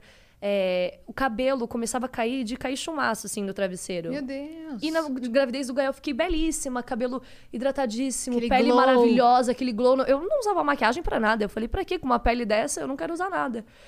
Então, assim, é, cada gravidez é uma gravidez. É totalmente diferente uma coisa da outra. Não dá pra se basear pela Nossa, outra. totalmente. É, eu lembro que quando eu, eu fiquei grávida da Mar, é, eu lembro que o médico falou assim: não existe isso de, ah, porque essa mãe é uma mãe de parto normal ou de cesárea. Ele falou: é a gravidez. Cada gravidez é uma gravidez. Não adianta. A mulher pode ter tido 10 filhos normal e vir o décimo primeiro e ser cesárea. Ou o contrário. Ela pode Exato. ter tido 10 cesáreas e vir o décimo primeiro e ser normal. E é absolutamente normal isso, não tem problema nenhum, porque é a gravidez. É Exato. isso. Eu tinha enjoo da Má, é... eu- enjoada dela. Mentira. Não, na gravidez da Má, eu enjoava de absolutamente tudo, tudo, tudo. E era um enjoo que não, não era um enjoo de fome. É, eu acordava, já começava a vir assim, a, a saliva. Sabe quando você começa a salivar muito? Eu não precisava ter comido nada, eu não precisava ter nada. Enquanto eu não tivesse o meu momento botar pra fora, é, eu não vivia o resto do dia. Então, E eu nem tinha comido nada. Mas era todo. Era, era tipo o assim, horáriozinho, reloginho. é, acordei, fiz xixi, escovei o dente, vomitei, vida, sabe? É, tinha o, o momento Na ali. minha gravidez igual era muito parecido, só que, tipo assim, como era de manhã, não tinha nada dentro da minha barriga, eu. Sabe quando você fica meio que vomitando ar, assim, é, um pouco às vezes da bile, mas, tipo assim, era o máximo. Eu nunca fui muito de, de vomitar, de passar mal. Eu sempre consegui ter um autocontrole do meu corpo, assim, que eu respiro fundo, sei lá, faço um- três pulinhos, qualquer coisa pra não, não ter que passar mal, porque eu nunca gostei de passar mal. Acho que quem gosta, É. né? Mas essa gravidez, por exemplo, eu não vomitei nenhuma vez. Caramba! Na, na do Gael, eu só vomitei uma vez, que eu tinha passado. A gente tinha ido pra Orlando. E aí eu tava, sei lá, nos meus três meses por aí. E é bem no finalzinho do, do, do primeiro trimestre, assim, que você tá começando aquelas mudanças de corpo. E lá, nos Estados Unidos, é tudo muito frio, né? Muito ar-condicionado em tudo. As casas super geladas, ar-condicionado em tudo onde você entra. E tava muito quente fora. E eu tenho esse problema muito sério com mudança de temperatura. Eu fico com a rinite atacada, eu fico com dor de garganta. E. E aí eu lembro que eu tava super mal da garganta lá, tava, e não podia tomar remédio, não pode tomar nada, né? Grávida fica sofrendo lá. E aí a gente pegou o avião pra voltar pro Brasil e o avião, gente, pensa naquele avião assim que sai aquela fumaça gelada. Meu Deus, que você a fica assim, ó. Frozen. "Uh", E aí eu desci no Brasil e eu fiquei mais muito, muito, muito enjoada, porque eu tava. Sabe quando você tá com aquelas placas assim, tipo de, de inflamação na garganta? E aí eu vim do caminho do, do aeroporto até a minha casa, que na época, sei lá, demorava uma hora pra sair de Guarulhos e pra vir até a minha casa. Eu fiquei uma hora dentro do carro verde, amarela, laranja, todas as cores. Sabe quando aquele desenho, assim, quando a pessoa tá enjoada, que ela vai mudando de cor? Eu ficava assim dentro do carro, eu abria a janela, tipo, respirando fundo, me controlando. Aí eu cheguei em casa e passei mal, mas. Meu Deus. Mas passei mal, assim, tipo, muito mal, mas era porque de ficar, sabe, ingerindo, assim, aquelas placas, aquela coisa de inflamação, de, de Uhum. Mudança doente. de temperatura, Nossa, tudo. horrível, Nossa. horrível. Mas eu nunca. Tem muita grávida que vomita a gravidez inteira, né? Uhum. Eu nunca passei por isso. Eu sempre consegui controlar bem, assim. Sempre foi bem... Enjoável, picolé. Picolé de limão. É, então. Ainda, e gravando vídeo praticamente todos os dias, né? Vi- A É. gente via pelo menos que você tava sempre, sempre pra cima. O único problema é pressão baixa. Você teve muita pressão baixa? A minha pressão já é A baixa. minha também. Então, quando ela cai, ela despenca. E então eu tive. Mas o médico gostava, porque o É. medo deles, na verdade, é a pressão, pressão alta. alta. Então ele falava: tá ótimo, tá lindo, mantenha assim, continue tendo a pressão baixa. E foi, uma, foi super tranquilo. Eu era muito nova também, né? Então Aham. a, a, a juventude ajudou. Sim. Mas eu quis isso, eu quis ter bem nova, pra, exatamente por isso, assim, pra poder ter logo e ela ser adulta comigo ainda Jovem. não é isso. Sim, foi o que aconteceu. Não, é, eu falava pra ela, eu falava assim, quando você tiver 18, quando você tiver 18, eu vou ter 36, a gente vai pra balada junto. E a gente vai, assim, a gente já foi, Aham. show e cantando. Ela, eh, os meus amigos são amigos dela e vice-versa, então Muito bom. é muito bom, assim. Foi, foi a melhor coisa que eu podia ter feito. É, eu, eu sempre quis ser mãe jovem, assim, mas eu até achei que eu fui menos menos jovem do que eu seria, assim, porque eu engravidei do Gael com 25 anos, que é jovem. Mas é que, por exemplo, minha mãe engravidou com 23. E aí a gente sempre se baseia, tipo, na nossa mãe, sabe? Eu só pensava assim, eu não posso engravidar antes dos 23, porque senão eu vou ouvir muita coisa, né? Porque daí foi antes da minha mãe, mas depois ela não pode falar nada, ela me teve com 23. E eu engravidei com 25, tive com 26 o Gael. E aí depois agora eu engravidei com 27 e vou ter com 28 esse próximo bebê. Falei, eu estou há quatro anos grávida. E a Eva vem ainda? Quem sabe? Quem Eu- sabe? Eu, adoraria. Não, eu adoraria, tipo, mas eu não sei se, se talvez a Eva viria da, da minha barriga. Entendi. Aham. Legal. Talvez venha Legal. do coração. Ah. Boa. Muito bem, muito bem. Então volta um pouquinho que você ia falar como você chegou na vida do Christian. Ah, é verdade. Que teve esse rolê, a gente mu- mudou de Sim, assunto. foi assim. Eu já sabia quem ele era, porque, inevitavelmente, né? Você ligava a televisão, ele tava passando no Fantástico. Ou se ele trocava de canal, ele tava passando no Pânico. Você tava andando na rua, tinha outdoor com a cara dele da Claro. Tipo, tudo Cinema, era... Tudo era o, tinha o filme dele. Tudo era o Christian, né? Eu falei, nossa, que esse moleque tá aparecendo em tudo. Aí, obviamente, por eu também ser sempre antenada na internet, eu sabia quem ele era, mas, assim, não acompanhava, não seguia nem nada. E... Mas aí eu sempre tinha aquela vis- a- a visão dele, cabelinho lambido, assim, aquela franjinha que eu achava péssima. Eu falava, gente, isso é muito emo anos 2000, já passou, já. E Que ele aí, saía nas capas da Capricho, né, com esse look. é, aí ele cabelinho lisinho, assim. Falta todo, uma mulher na vida dele, vou lá. todo magrinho. Eu falei assim, não, nunca foi o tipo de homem que me atraiu, assim, visualmente, fisicamente, assim. Eu sempre gostei de homens mais velhos, mais maduros. Nada a ver com o Chris, que pra mim eu via um menino. E aí foi engraçado que um dia eu tava no Instagram, na atualização antiga, é, quando você entrava na página de explorar, apareciam as fotos, né, pra você ver e recomendadas, e tinha as bolinhas dos stories também, tipo uns stories aleatórios pra você assistir. E aí apareceu pra mim uma bolinha lá de uma gringa que eu gostava de acompanhar, mas assim, não, não queria seguir, só gostava de acompanhar de vez em quando. Aí eu abri pra ver os stories dela, e terminou os stories dela, já pulou pros stories dele. Aí eu, nossa, tipo, como ele tá diferente, assim, ele tava com uma cara um pouco mais. Ainda com cara de menino, mas um pouco, né, cabelo passando por transição capilar, assim, ele tava passando por o, o cabelo mais ondulado, deixando ficar mais natural. E aí tava nos stories ele e o pai dele almoçando juntos com a mesma camisa, tipo, a mesma roupa. Eu falei, nossa, que fofinhos. tipo, é muito legal isso, porque você vê, por exemplo, o Gael, às vezes eu coloco roupa parecida comigo, ou com o Cris. Uma coisa é criança pequena vestir igual aos pais. Outra coisa é o marmanjo vestir igual ao pai, né? Mas eu achei tão fofo. Achou fofo. É, eu mandei assim, ai, que fofo. Tipo, dei, é, dei um enter lá e continuei vendo outras coisas. Aí ele me respondeu com uma carinha, tipo, o olhinho apaixonado, um coração. E aí a gente, ah, e aí, tudo bem? Não sei o que. Ah, eu moro em São Paulo. Começamos a conversar. Eita! A paixão me pegou. E aí foi muito engraçado que eu meio que dei um gelo, assim, depois de dois dias, sei lá. Ele mandou, ai, passa o WhatsApp que é melhor pra conversar. Aí eu falei, ih, tá, tá mal intencionado, né? Tá pedindo o Isso WhatsApp. em que ano? 2018. 2018. É muito bom, né? tempo. Vem aqui em casa que é ruim pra conversar. tipo isso, É. tipo, tipo isso. Na época ele tava desenvolvendo um trabalho musical também, né? O projeto da 2B. Sim. E aí ele tinha montado um estúdio dentro da casa dele, não sei o quê. Ele falou assim, ai... É, eu tô também tô, canta- tô cantando aqui. Se quiser um dia a gente pode combinar você vir aqui ver o estúdio. A gente, né, trocar umas músicas de som, não sei o quê. Eu falei, claro, bora. E Pegou gente- no ponto da música, a né? gente sempre tentava se encontrar, só que. Tipo assim, sei lá, eu tava fazendo muito show nessa época. Aí a gente tentava se encontrar, deu final de semana, quando ele podia, né? Que durante a semana ele ficava fazendo os trabalhos dele, as coisas, gravando vídeo pro canal. E aí, final de semana, quando ele tava tranquilo, eu tava fazendo, sei lá, show em Manaus, show em Goiânia, show no Rio Grande do Sul. E aí a gente nunca se encontrava. E aí demorou, sei lá, quase um mês pra gente conseguir se ver. E aí deu certo numa, num dia da semana. Aí eu fui até a casa dele, aí eu cheguei lá.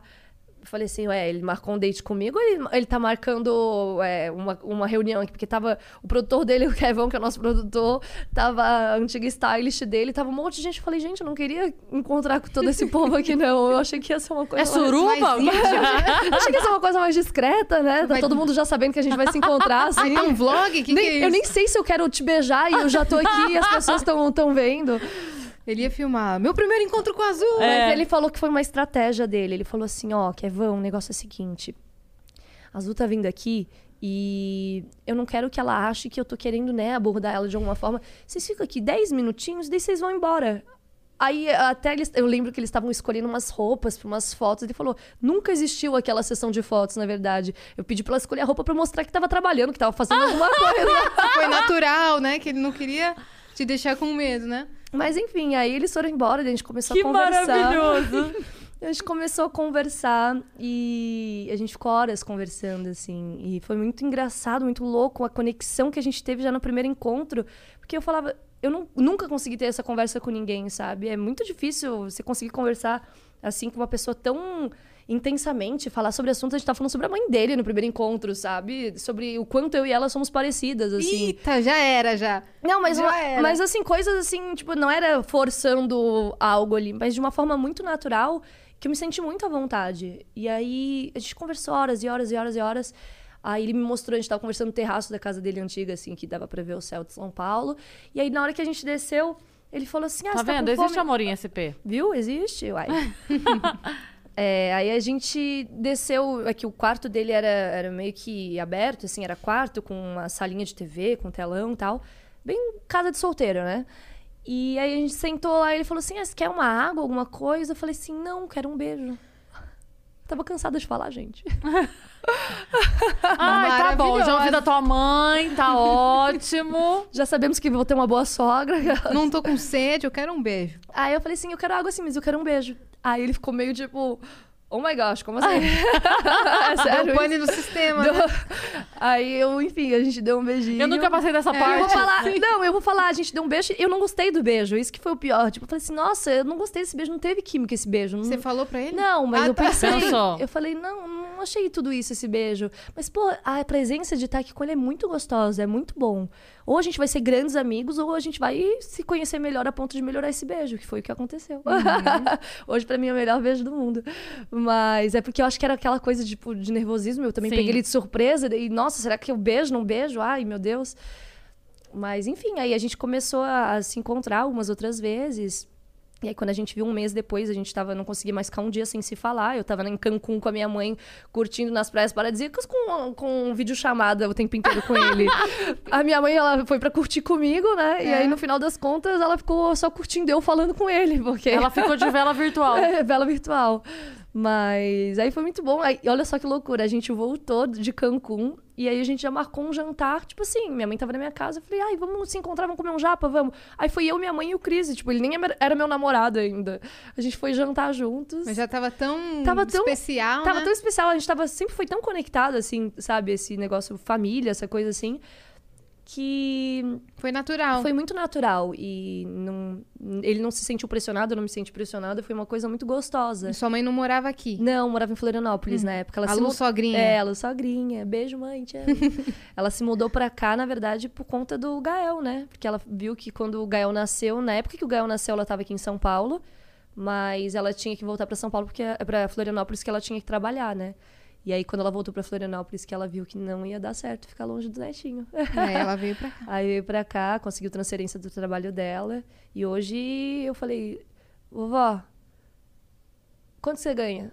Ah, então tá bom, vou te pagar o mesmo pra você ficar aqui em casa com o Gael. É mesmo? Aham.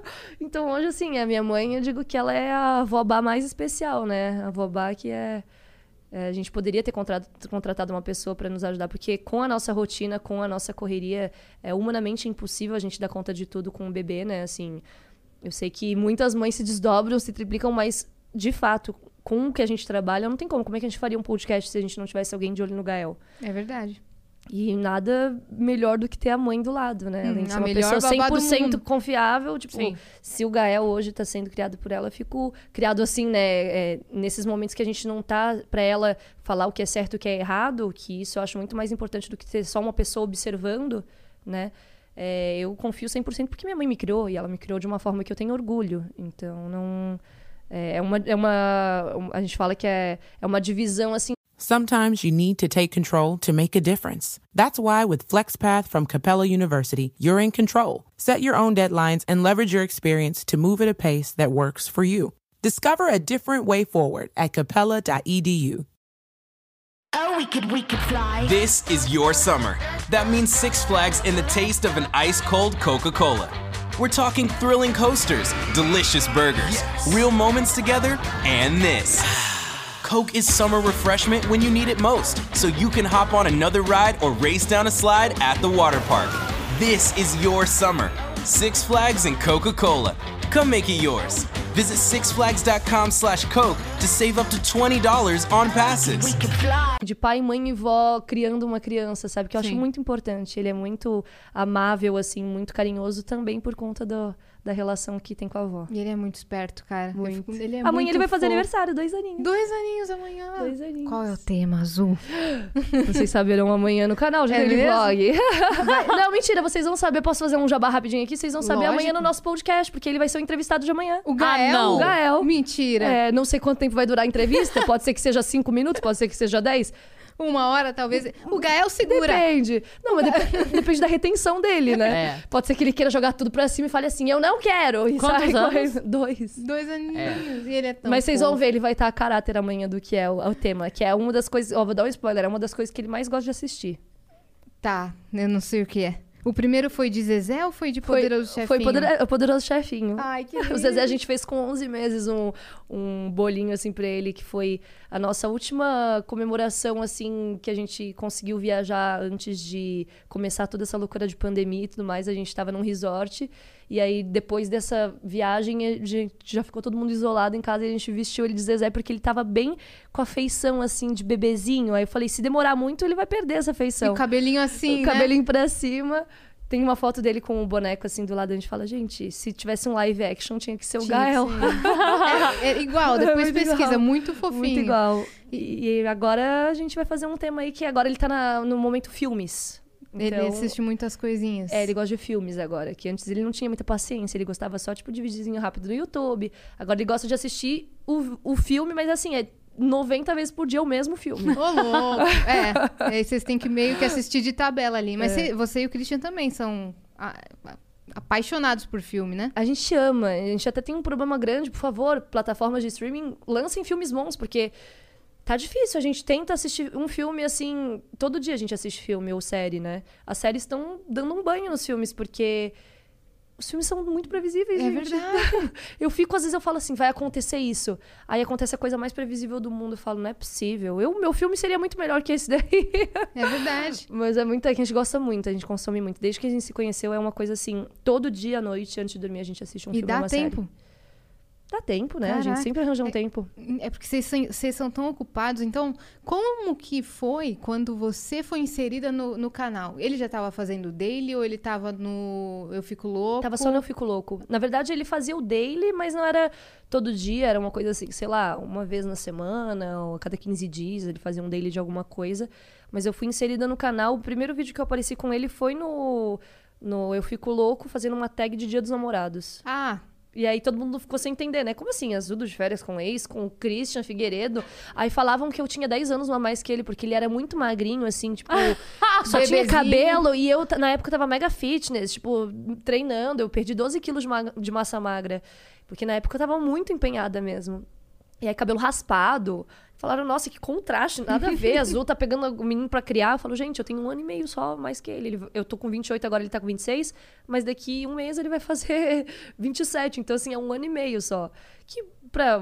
Por que, que as, as mulheres podem ser um ano e meio mais velha que o homem e o homem não pode ser mais novo que a mulher, é, né? nada a ver, uma Nada diferença a ver. super baixa. Então, e mesmo assim, se quisesse ter, sei lá, 5 anos de diferença também, gente. 12, 30? Não, aí. É só aí- se, só se é. fosse, sei lá, de 90 anos e 60 anos, aí tá tudo bem. Verdade. Aí Mas- vocês estavam fazendo Eu Fico Louco, você fazia umas participações. É, ele começou a me inserir, e aí onde eu comecei realmente a ser vista como namorada dele foi quando a gente, a gente fez esse vídeo e, e não falou mais nada, né? Então as pessoas começaram a achar que era mais uma trollagem dele, mais alguma coisa fake, porque realmente foi do nada, assim, a gente, do nada, assim, que eu apareci com ele. Uhum. Que a gente já tava ficando, foi- por exemplo, a gente começou em março a ficar, abril, maio, junho, foi três meses que a gente já tava ficando sem ninguém saber. Assim, só os fã-clubes que, né, davam uma. Ai, eu já tô sabendo de quem que é essa mão, eu já vi esse, esse gato em algum lugar, já vi não sei o quê. Mas nada confirmado oficialmente. Nada confirmado oficialmente. Então, dia 12 de junho, a gente lançou esse. Ele, na verdade, ele lançou no canal dele esse vídeo. E aí, depois, a gente já gravou o vídeo, o videoclipe do- da música Eu e Você, que era do projeto dele da 2B. E aí, eu era o par romântico dele. E aí, a gente começou a postar foto junto, a gente viajou pro Uruguai junto. Aí, as Aí- pessoas tiveram a confirmação. Deu no que deu. E aí eu engravidei depois de, sei lá, dois, três meses depois do anúncio. É, engravidei em junho, julho, agosto. Engravidei em agosto. E aí as pessoas começaram. Quando a gente revelou, a gente revelou, tipo, já fim do ano, em novembro, né?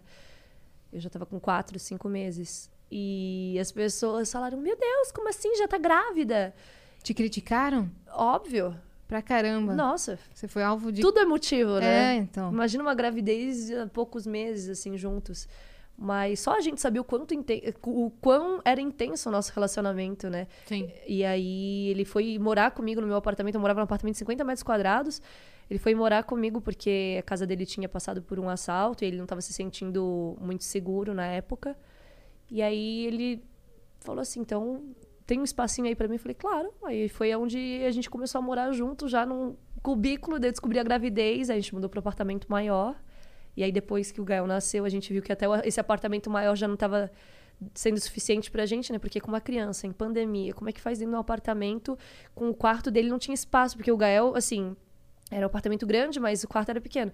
E o Gael sempre ganhou muita coisa, a gente, apesar de fazer doação, fazer as coisas, tipo, não tinha espaço pra ele brincar Vocês no quarto também dele. ganham muitas coisas, né? Sim, sim. Semanalmente. Não, tem muita coisa que a gente, tipo, ganha e a gente nem vê direito, assim, que a gente já pega e já passa, ó, não tem espaço. Uhum. já dá pra pessoa próxima, já dá pra pessoa que tá precisando, mas o Gael, ele tava numa fase começando a já querer andar, dar os primeiros passos. Eu falei, não, gente, não vou fazer isso com o menino, coitado. Vamos pegar um- uma casa. Daí a gente pegou a casa, só que agora com mais um baby a gente já tá pensando mais numa casa maior, né? Porque a gente tem uma casa gigante com quatro quartos, então como é que, né, não tá fazendo a conta aqui. A gente já tem a Lu Sogrinha com quarto, já tem eu e o Cris, já tem o quarto do Gael e um quarto de visita. Ou a gente fica sem o quarto de visita, ou a gente fica sem o quarto pro segundo bebê. Ou vai expandir, tipo, tipo The Sims, né? Vai quebrando as Vai paredes. quebrando tudo. Como, conta essa tour da casa aí. Como é que vocês acharam essa casa? Porque vocês, vocês mostraram lá nos deles, mas saber assim dos bastidores. O que, que vocês viram que vocês falaram? É essa. Olha, a gente. viu muita coisa. A gente viu muita coisa, mas não muita coisa pessoalmente, porque foi bem no começo da pandemia, assim, que, que a gente estava pensando em mudar. Então a gente viu muita coisa de foto.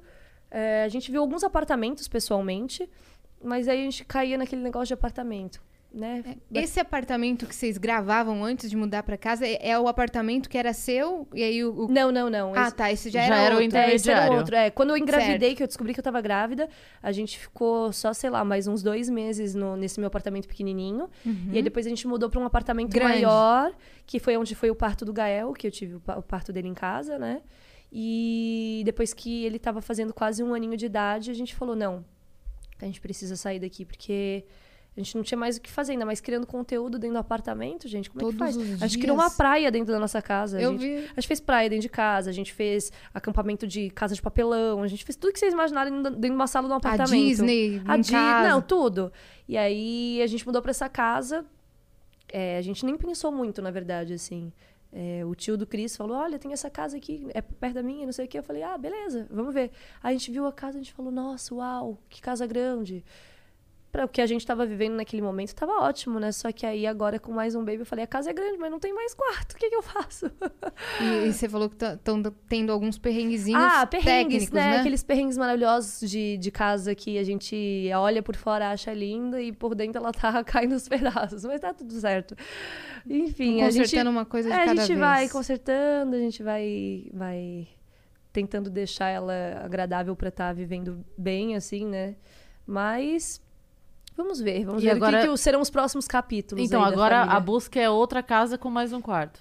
Não, uma busca agora é esperar. Construir uma casa. Quem sabe? Eu acho que se for pra gente sair dessa casa agora, é só construindo uma mesmo. Sim. Que também não vai ser algo tão rápido, né? Tipo, até construir uma casa, a gente ainda vai viver uma história aí grande nessa casa, mas quem sabe aí nos próximos capítulos a gente acha Construa um, um- acha um cantinho pra gente fazer do nosso jeito. Uhum. E essa casa, quando vocês chegaram, como que foi o lance de vocês terem chamado o Spook? Como é que foi essa história? Que ele foi lá tirar os espíritos? Ou foi pelo menos ver como é que tava?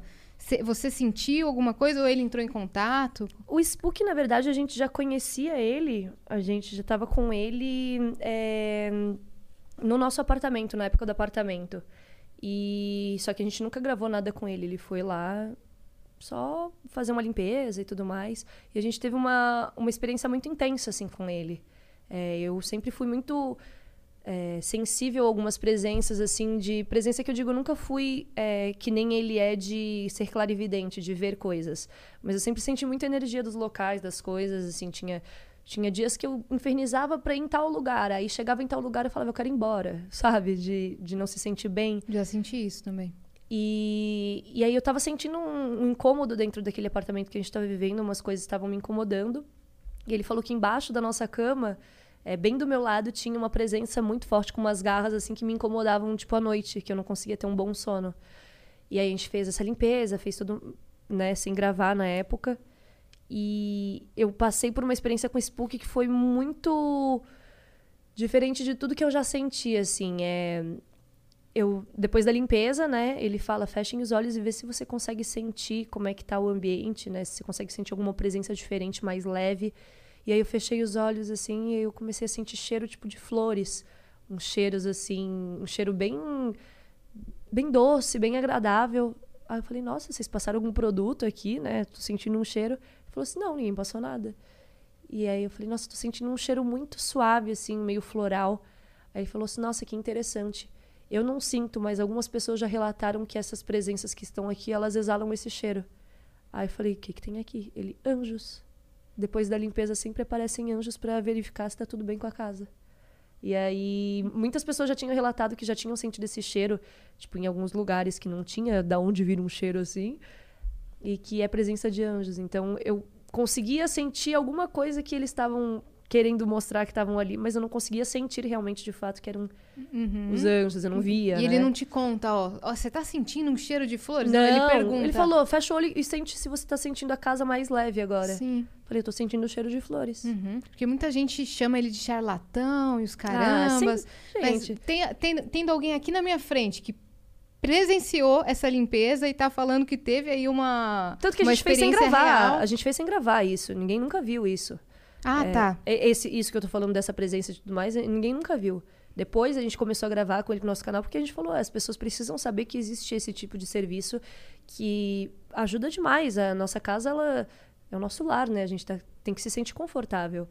E, de fato, tudo que ele falava assim, ah, e aqui nessa casa, nesse lugar aqui, tende a ter problemas futuros aí de, de é, infiltração, de problemas elétricos. Todos os pontos que ele apontou da casa deram algum tipo de problema por conta disso. Então, eu acredito 100%, assim, é, é, eu jamais vou querer, ai, só por conta de, de a gente estar criando conteúdo, criar uma coisa para Uma historinha uma pra história, convencer. eu acho que não, não precisa, sabe? A gente já vive num mundo que é muitas histórias contadas que não são reais. Na real, vocês filmam o que, é- o que já tá. O que é parte da vida de vocês. Vocês não Exato. constroem uma história pra filmar. Vocês filmam a história que já está acontecendo, né? Aham. Claro que às vezes tem que É, pensar numa exato. coisa diferente pra entreter o público, tipo, fazer uma, casa, uma praia dentro de casa. Exato, a gente compra as coisas antes, vai pro, né? Pensa, né? Pensa, porque aí é um vídeo que, que tudo bem, a gente tá criando uma história ali, né? A gente tá criando. Ai, por exemplo, o Gael, a gente fez um dia um acampamento dentro de casa pro Gael. Poxa, vamos fazer isso que vai ser legal pro Gael e também porque a gente já rende um conteúdo. Mas assim. É, tudo essas coisas assim a gente mostra, mas tem muita coisa que acontece. Por exemplo, teve um vídeo que eu tava gravando com o Cris, que era pra gente responder umas perguntas dentro da banheira, que era é, é, ele e ela na banheira, sei lá, um negócio assim. Que era uma Aí- tag, né? É, que daí a gente ia fazer na banheira, só que assim, no meio do vídeo a gente nem gravou esse vídeo, a gente teve que pegar a câmera e sair correndo lá pra baixo porque o teto só faltou desabar, que a banheira tava com infiltração e a água tava assim pingando por todas as eh, eletrocalhas da sala, assim, caindo baldes e baldes de água. Meu Deus, vocês quase caíram. Que foi aonde o Spook falou que teria problemas de infiltração. E realmente teve. Então Meu as coisas Deus. Uhum. acabam se encaixando, assim, sabe? Mas é, é isso que você falou, assim, Gui. O pessoal fica falando, né? Ai, que é charlatão, ai, que é isso, que é aquilo. Gente, sempre vai ter alguém pra desmerecer o trabalho do outro. Uhum. Tem gente que vem mandar mensagem pra mim falando que o meu som é horrível, que isso é horrível, que isso é aquilo. Eu falo, tá, gente, faz melhor então, pô, sabe? Não escuta. Não escuta, faz melhor, tipo, sei lá, vai escuta- escutar quem você gosta, mas a ponto de perder tempo de vir reclamar, de vir falar coisa que não tem que falar, Uhum. Não que enche pra mim, é- pra mim foi enrustido, sinceramente. Perder o tempo da pessoa pra ir lá no outro destilar ódio, falar besteira, eu não ligo, não. Outra pessoa é, que falam que é charlatão é, agora por curiosidade, que falam que é o Pyong, né? Que não hipnotiza coisa nenhuma. Vocês são amigos dele, eu queria saber se você já teve experiência Já de hipnose tive. com ele. Já tive. Você é facilmente hipnotizada? Eu sou porque eu sou. Eu tenho muito. é, eu me entrego muito pras coisas. Tudo que eu já fiz na minha vida, assim, que, que podia ser uma experiência diferente, eu me entreguei muito. É, uma coisa até que eu já comentei também na, no meu canal foi um relato que eu fiz sobre a ayahuasca, que eu tomei a ayahuasca. O chá da ayahuasca, pra quem não sabe, né? Aquele chá da planta da, da raiz e da, do cipó da, Tu tomou isso daí? Tomei e eu me entreguei demais, assim, mas não foi algo assim, ah, vou tomar pra ver qual que é. Eu estudei durante muito tempo o que que era, es- estudei o que que poderia acontecer comigo, as minhas reações, estudei sobre é, o que que isso, o quanto isso seria importante pra minha evolução espiritual. Então eu fui muito preparada pra isso. Uhum. E isso me foi um aprendizado muito grande, assim, eu me entreguei 100%. Tanto que eu sou, assim, eu tô aqui, eu falei que eu tava com calor, mas eu, eu tô seca. Se vocês tocarem em mim, assim, eu não, não suo, não, quase não suo. E nesse dia eu suava tanto, tanto, tanto, mas tanto, assim, de pingar que vinha a xamã, assim, com um paninho e ficava me secando. Porque eu pingava, era uma forma de limpeza que eu passei, que ela falou que era a cabana dos índios, que eles me escolheram para fazer a limpeza pelo suor. Onde que você foi tomar? Em Florianópolis. Mas, é, é, é num uma meio casa. do mato? Não, é então foi numa casa? casa, só que é uma casa que fica no, em volta de um, lugar assim mais arborizado, com mais Certo. natureza.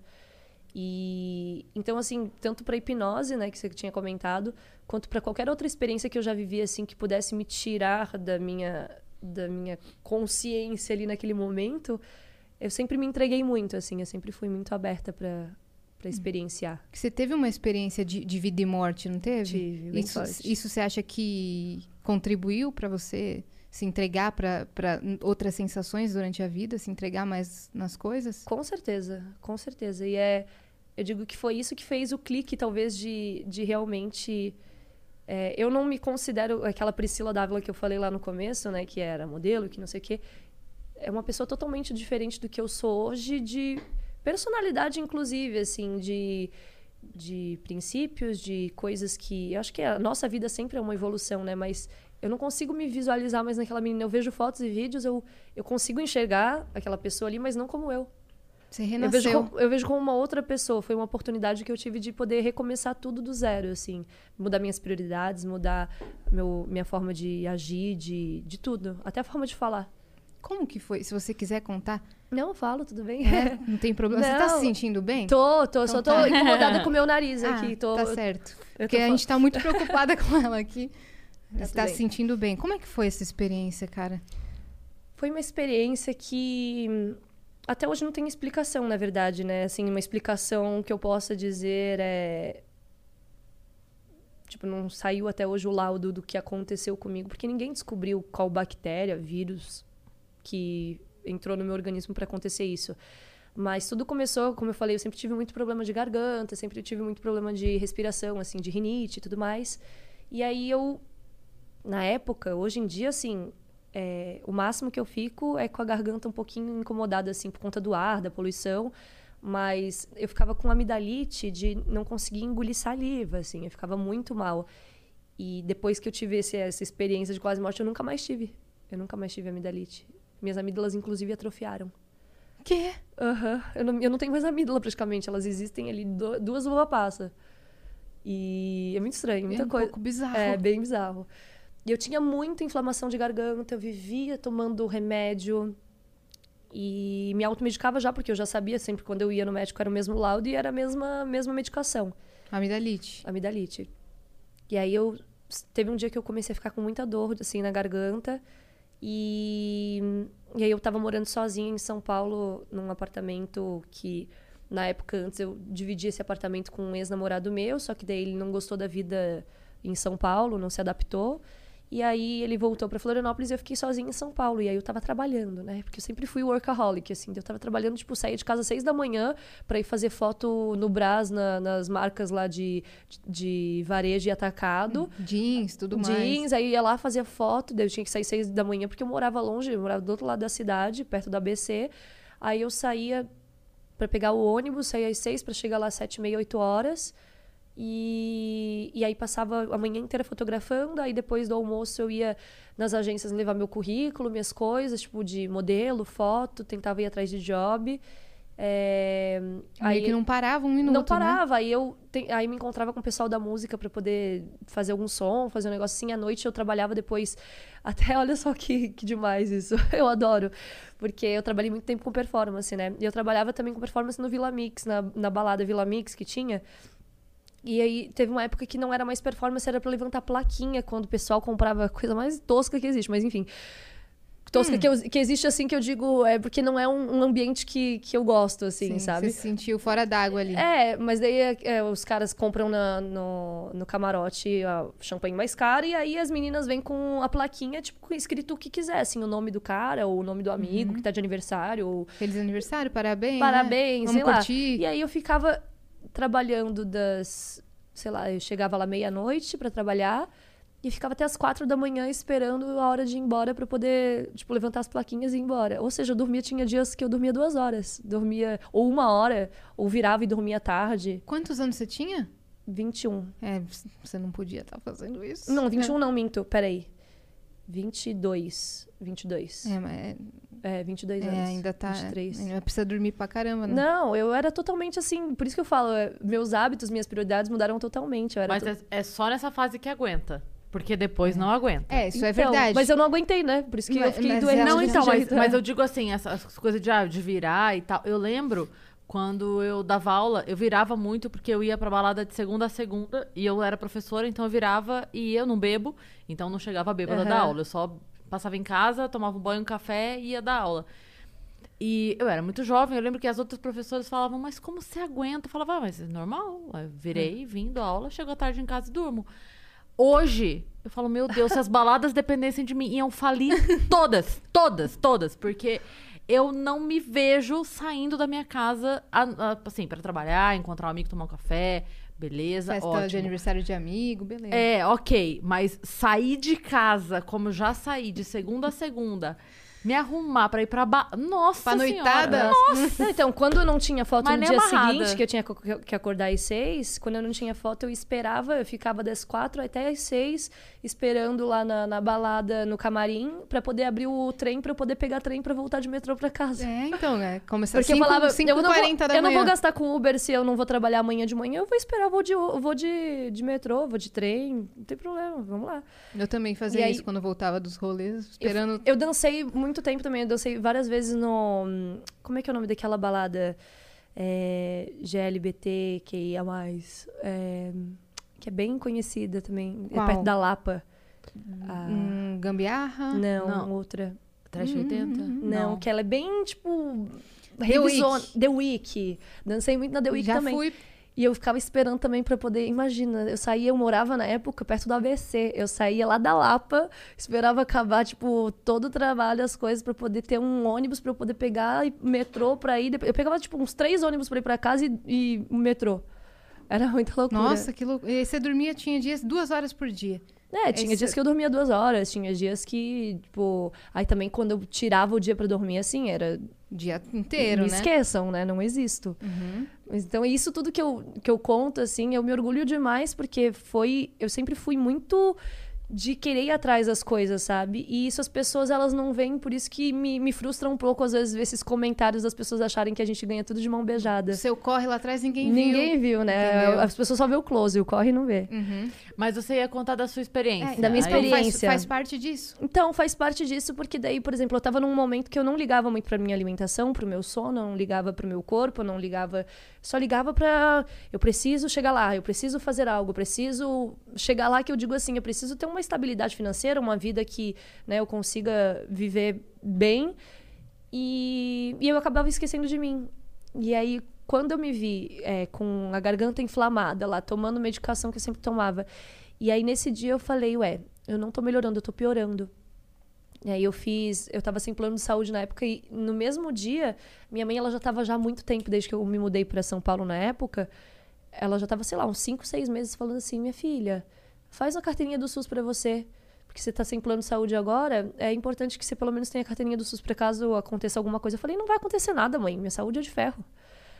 Aí nesse dia que eu tava na rua fraca assim, indo para casa, eu olhei pro posto de saúde e falei, eu vou fazer a carteirinha do SUS. Eu ouvi minha mãe, sabe? Quando você ouve aquela voz assim, Faz, filha.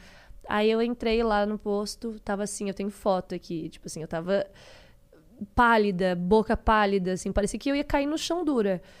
E aí eu fiz a carteirinha e pedi pra ver se eu conseguia já agendar uma consulta, né, com o médico. Era dia, sei lá, 5 de, 5 de outubro, 4 de outubro. Aí falei, moça, tem um horário aí pra eu poder ser consultada e tudo mais, não tô me sentindo bem. Aí ela olhou na agenda, ela falou assim, olha, tem pro dia 10 de dezembro. Eu falei, até eu já morri. não dá, tem que ser agora. Aí eu falei, ai, não tem o que fazer, então vou pra casa. Aí fui pra casa, aí não, sem me alimentar direito, porque eu não conseguia ficar em pé pra cozinhar alguma coisa. É, passando mal. Aí deitei, acordei com a cama toda molhada, suando em febre, assim, passando mal, era vômito, diarreia, tudo que era de pior. Você não sabia o que tava Eu falei, eu acho que eu tô com virose, porque eu fui pesquisar e eu vi que tava rolando H1N1 na época, 2016. E aí eu falei assim, nossa, eu tô. Eu tô com H1N1, eu tô com virose, alguma coisa assim.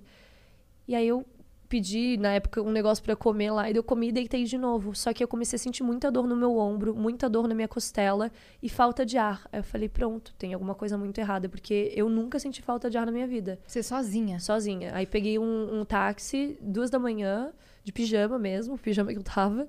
Só botei um casacão, fui até o hospital mais próximo que tinha lá na minha casa e que tava aberto. E aí cheguei lá com a carteirinha do SUS, graças a Deus, né? Graças a minha mãe também, que ficou pedindo.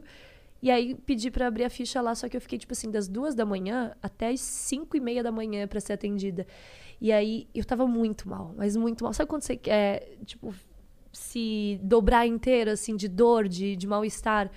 Mas aí eu olhava pro lado e via que tinha muita gente muito pior que eu. Tinha, sei lá, gente com o olho caindo, gente com, sei lá, braço cortado. Eu falava, gente, eu tô muito bem. Então eu, eu segurava a minha onda nisso, sabe? Eu olhava pro lado e eu falei, não, eu consigo segurar. Na hora que eu fui atendida, é, pediram pra fazer raio-x, é, a chapa do pulmão, as coisas.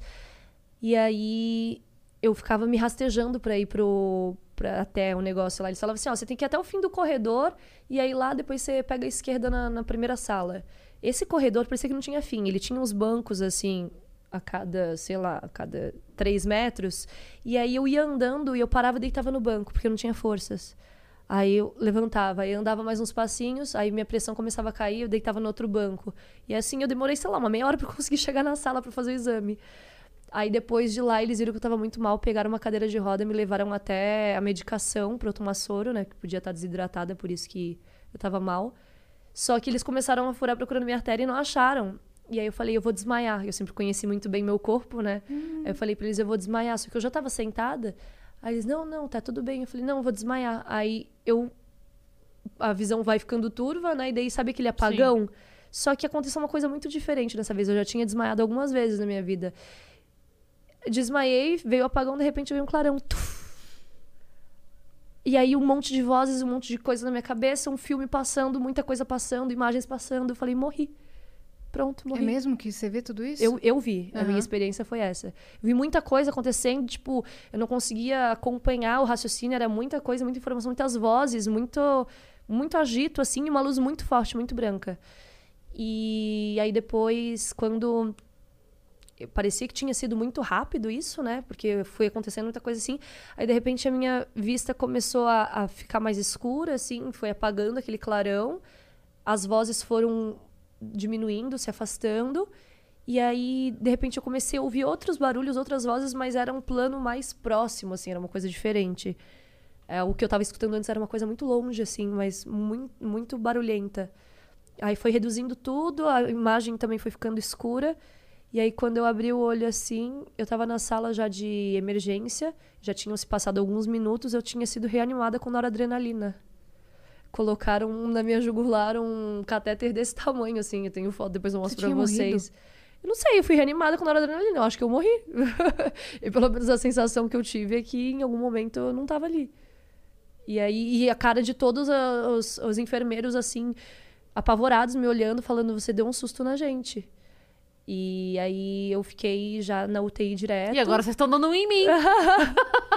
Caralho. E aí eu fiquei na UTI direto, fiquei sete dias, na verdade era pra ficar mais, só que eu pedia, pelo amor de Deus, meus avós vão fazer bodas de ouro, eu tenho que ir passar esse dia com eles. e aí eu queria sair do hospital, porque eu não tava, eu não tava mais E aguentando. eles, linda, você, você morreu e a gente te reanimou. Gente, eu Segura usei, a bola. eu usei fralda, é, fralda geriátrica, assim, pra poder fazer as minhas necessidades nos primeiros dias, que eles não deixavam de forma alguma eu levantar, porque eu não conseguia, não tinha força. Fiquei respirando por oxigênio. É, parecia que eu tava com a barriga, eu nunca tinha engravidado, mas na época eu falei assim, parece que eu tô com barriga de grávida, que eu, barriga inchada por conta de corticoide, remédio, inflamação. Eu tava com com pneumonia sepse, foi o que eu tive. Que sepse é uma das doenças que mais mata no mundo, né? Porque ela entra na tua corrente sanguínea e, e vai pegando todos os órgãos. E daí eu lembro que eles começaram a falar umas coisas pra mim assim que eu falei, como pode isso? Tipo, meu rim já tava começando a a ser. É, tava começando a pegar inflamação, é, meu estômago, eu tava com uma gastrite tremenda, não conseguia, tipo, tudo caía super mal. É, meu fígado também tava correndo risco, o pulmão todo do lado direito, todo cheio de, de pus, o esquerdo tava base já começando a pegar também. Eu falo, pra mim isso é um renascimento, não tem outra explicação. E, e até hoje ninguém sabe dizer o que, que foi. Não tem laudo pra isso. Tipo assim, não acharam o que, que era. Testaram vários remédios, fizeram um exame de sangue, tipo, de hora em hora pra poder descobrir o que, que era, e nada. E durante esse, essa minha estadia ainda, eu tava super bem, de boa, aqui mexendo no celular. Eu comecei a fazer curso de Sozinha ainda? então, minha mãe, eu tive que falar pra ela que eu tava no hospital, mas falei, mãe, lembra que eu tava com dor de garganta? Então, vim no hospital e eles pediram pra eu ficar aqui. Não quis assustar minha mãe, né? Mas aí, obviamente, eh, aí eu tinha. Tenho, eu tenho um tio e uma tia, né? Que na verdade é o tio e tia da minha mãe, que mora aqui em São Paulo. E aí eles são já mais de idade, e eles foram ficar comigo nesses primeiros dias, só pra me ajudar a levar o que precisava, escova de dente, essas coisas.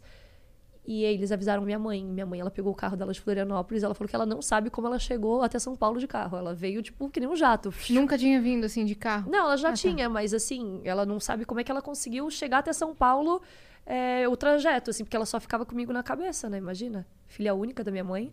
Sim. Mas Foi assim, é, foram dias muito intensos.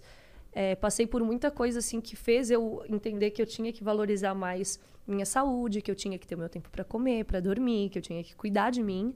Tanto que foi depois disso que eu meio que virei a, a, vida fitness, assim, que eu te falei antes, né? Que quando eu conheci o Cris, eu tava muito focada, eu tava, treinava todo dia, dormia o horário certinho, acordava e fazia minhas atividades. Você acordou e falou, vou cuidar da minha saúde, vou cuidar de mim. Vou cuidar de mim. Aí eu comecei a fazer curso de astrologia durante a, a minha internação, que eu tive um chamado muito forte. E aí também foi uma imersão de autoconhecimento gigantesca, assim, muita coisa. Daí eu comecei a conhecer pessoas que até hoje eu tenho um carinho gigantesco, que me ajudaram no meu despertar, assim, né, nessa nova fase da minha vida. Entendeu muita, muitas, muitas coisas, né, que eu não tinha entendimento. Por, por exemplo, o que, assim? Por exemplo, é, o meu propósito de vida. Tipo assim, não é que eu não é que eu já tenha conseguido alcançar, porque eu acho que enquanto você estiver vivo, você tá em busca do seu propósito de vida. Depois que você alcançar, você já pode morrer, né? Uhum. Mas eu acredito nisso. Mas eu sei qual que é. Sim. Então eu batalho todos os dias por esse propósito. Então, muita coisa assim de autoconhecimento mesmo que eu acho que todo mundo tinha que ter pelo menos uma vez na vida um contato básico para saber para que que tá, o que que você tá fazendo aqui, sabe? Uhum. Tá só vivendo, você tá só andando, circulando, é uma alma penada, tipo, Uhum. não. Claro que não precisa ser uma experiência de quase morte. Exato. É, mas Não, alguma mas- coisa que te dê esse estalo, Então, né? mas o que me deu o estalo, na verdade, nem foi a experiência de quase morte, foi é, esses contatos que essa experiência me causou, sabe? É, e hoje tá aí. Eu tento sempre passar o máximo possível para as pessoas que me acompanham mensagens legais ou pessoas legais para acompanharem, assim, que falam sobre isso. Ou eu, de certa forma, tento implantar a sementinha, porque também não dá para eu chegar com um monte de informação e pá, jogar em todo mundo, senão falar assim: a Azul tá surtada. Pirou. Mas aos poucos, né? Aos poucos, eu acho que isso é uma das partes do meu propósito, assim, de me comunicar e poder trazer o amor para as pessoas, sabe? O quanto é importante. E é a única coisa que cura na vida. Uhum. A única coisa que a gente consegue mudar o mundo é com amor. Parece uma coisa muito clichê, muito boba, mas é muito real. Uhum. Muito real mesmo. E você acha que você passou a valorizar mais sua relação com a sua família, por exemplo, com seus amigos? 100%. Que você tava num corre tão doido que você não conseguia mais dar conta, né? De, de ter uma vida social, de falar com a família. Você acha que mudou muito isso? Muito. Tanto que essa aproximação que eu tive da minha mãe também. É, eu e minha mãe, assim, a vida inteira a gente sempre teve uma relação boa, mas convivendo juntos era, juntas era muito difícil, assim. A personalidade da minha mãe é bem diferente da minha. Minha mãe é extremamente organizada, eu sempre fui bagunceira. Então a gente sempre vivia muito em conflito. E agora ter a minha mãe de novo morando comigo é, tá sendo uma nova forma da gente se reconectar, assim, de, de forma madura, sabe? Outra convivência. das duas terem que se entender realmente nessa, nessa vida, nesse plano e resolvam as coisas que vocês têm para resolver de forma madura, adulta. É, o Gael também veio de uma forma assim que, nossa, eu e o Cris, a gente olha para as nossas fotos antes do Gael nascer. É tipo, eu digo que é AG e DG, né? Que é antes do Gael e depois do Gael, que são duas pessoas totalmente diferentes. O Cri- tanto de aspecto fisionomia, o Cris ainda mais do que eu, quanto de, de responsabilidade, de, de maturidade. Nossos filhos, ele, eles vêm para mudar a gente, né? Uhum. Foi muito incrível, assim, essa evolução. Mas, enfim, aí dentro do hospital, muitas coisas aconteceram assim. Eu tava de boa lá mexendo no celular, estudando minhas coisas de astrologia. De repente começa a apitar a maquininha que tá fazendo acompanhamento da, da minha batimento cardíaco. Começa meu batimento para 18. 18, 19 começa a apitar a máquina vermelho. Pi, pi, pi, pi, pi. Aí eles tentam ver se tem alguma coisa desencaixada de mim, não tem nada desencaixado. Eu tive princípio de parada cardíaca, eu tive um monte de coisa, mas eu tava plena. Eu não tava em nenhum momento passando mal. Seu corpo em pane e você nor- se sentindo normal. Aham. Que louco. Muitas coisas, assim, tipo, inexplicáveis. Que louco. E Inexplicáveis. até hoje não tem o laudo da bactéria que não foi. tem, não tem. Que esquisito. Durante ainda muito tempo depois eu saí do hospital, eu recebi alta, daí na noite que eu recebi alta eu passei muito mal, tive que voltar para o hospital de novo. E aí a minha mãe eh, me levou para Florianópolis com ela de carro, né? Tinha muita dificuldade para respirar, tomando muita medica- medicação ainda. Eu fiquei, acho que mais uns dois meses ainda, dois, três meses tomando medicação diariamente, assim, tipo, sei lá, uns 30 comprimidos por dia para poder eh, inibir a bactéria e deixar tudo estável. Mas foi bem tenso, assim, sabe? Que eu falei, nossa, logo eu. Por isso que eu acho que eu criei esse negócio com o hospital, assim, de eu quero sempre, enquanto eu puder, fazer meus partos tudo em casa. Porque não me vem uma memória boa de hospital, sabe? Uhum. Pela experiência que eu passei. E Você não pretende voltar mais. não pretendo voltar, assim, tipo, pretendo. Eu, a única forma que eu voltei pra lá depois foi pra tentar ajudar de alguma forma, ou retribuir o carinho que eles tiveram por mim e, e foram super generosos, assim. Eu passei na pele. É, eu sou 100% defensora do SUS, assim, porque eu passei na pele o quanto ah, eles precisam de, por exemplo, insumos, de coisas de. Às vezes eu tinha que esperar pra tomar banho porque não tinha shampoo pra mim. Não tinha coisas básicas que eram pra ser básicas, mas, né?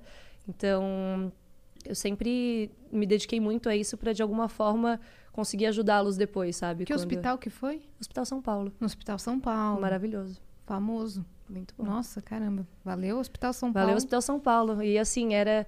é, como tinha muito é, estudante lá, né? Era todo mundo muito jovem que estava me atendendo, que estava. E, e foi muito legal, assim, ver que. Você vê lá no fundo aquela esperança, assim, das pessoas, sabe? De, de mesmo passando por todos esses perrengues, eles lá dando a vida para poder, de alguma forma, salvar a vida. É muito legal. É, é o segundo caso. Pegar uma água. É o segundo caso, assim, bem pontual que eu ouço sobre o Hospital São Paulo. Eu já estive lá uma vez, mas é, o outro foi um amigo meu, é, que ele teve uma doença raríssima, chama Síndrome de Guillain-Barré. Não sei se você já ouviu Não. falar. Ela é muito rara e, por ser tão rara, é muito difícil identificar.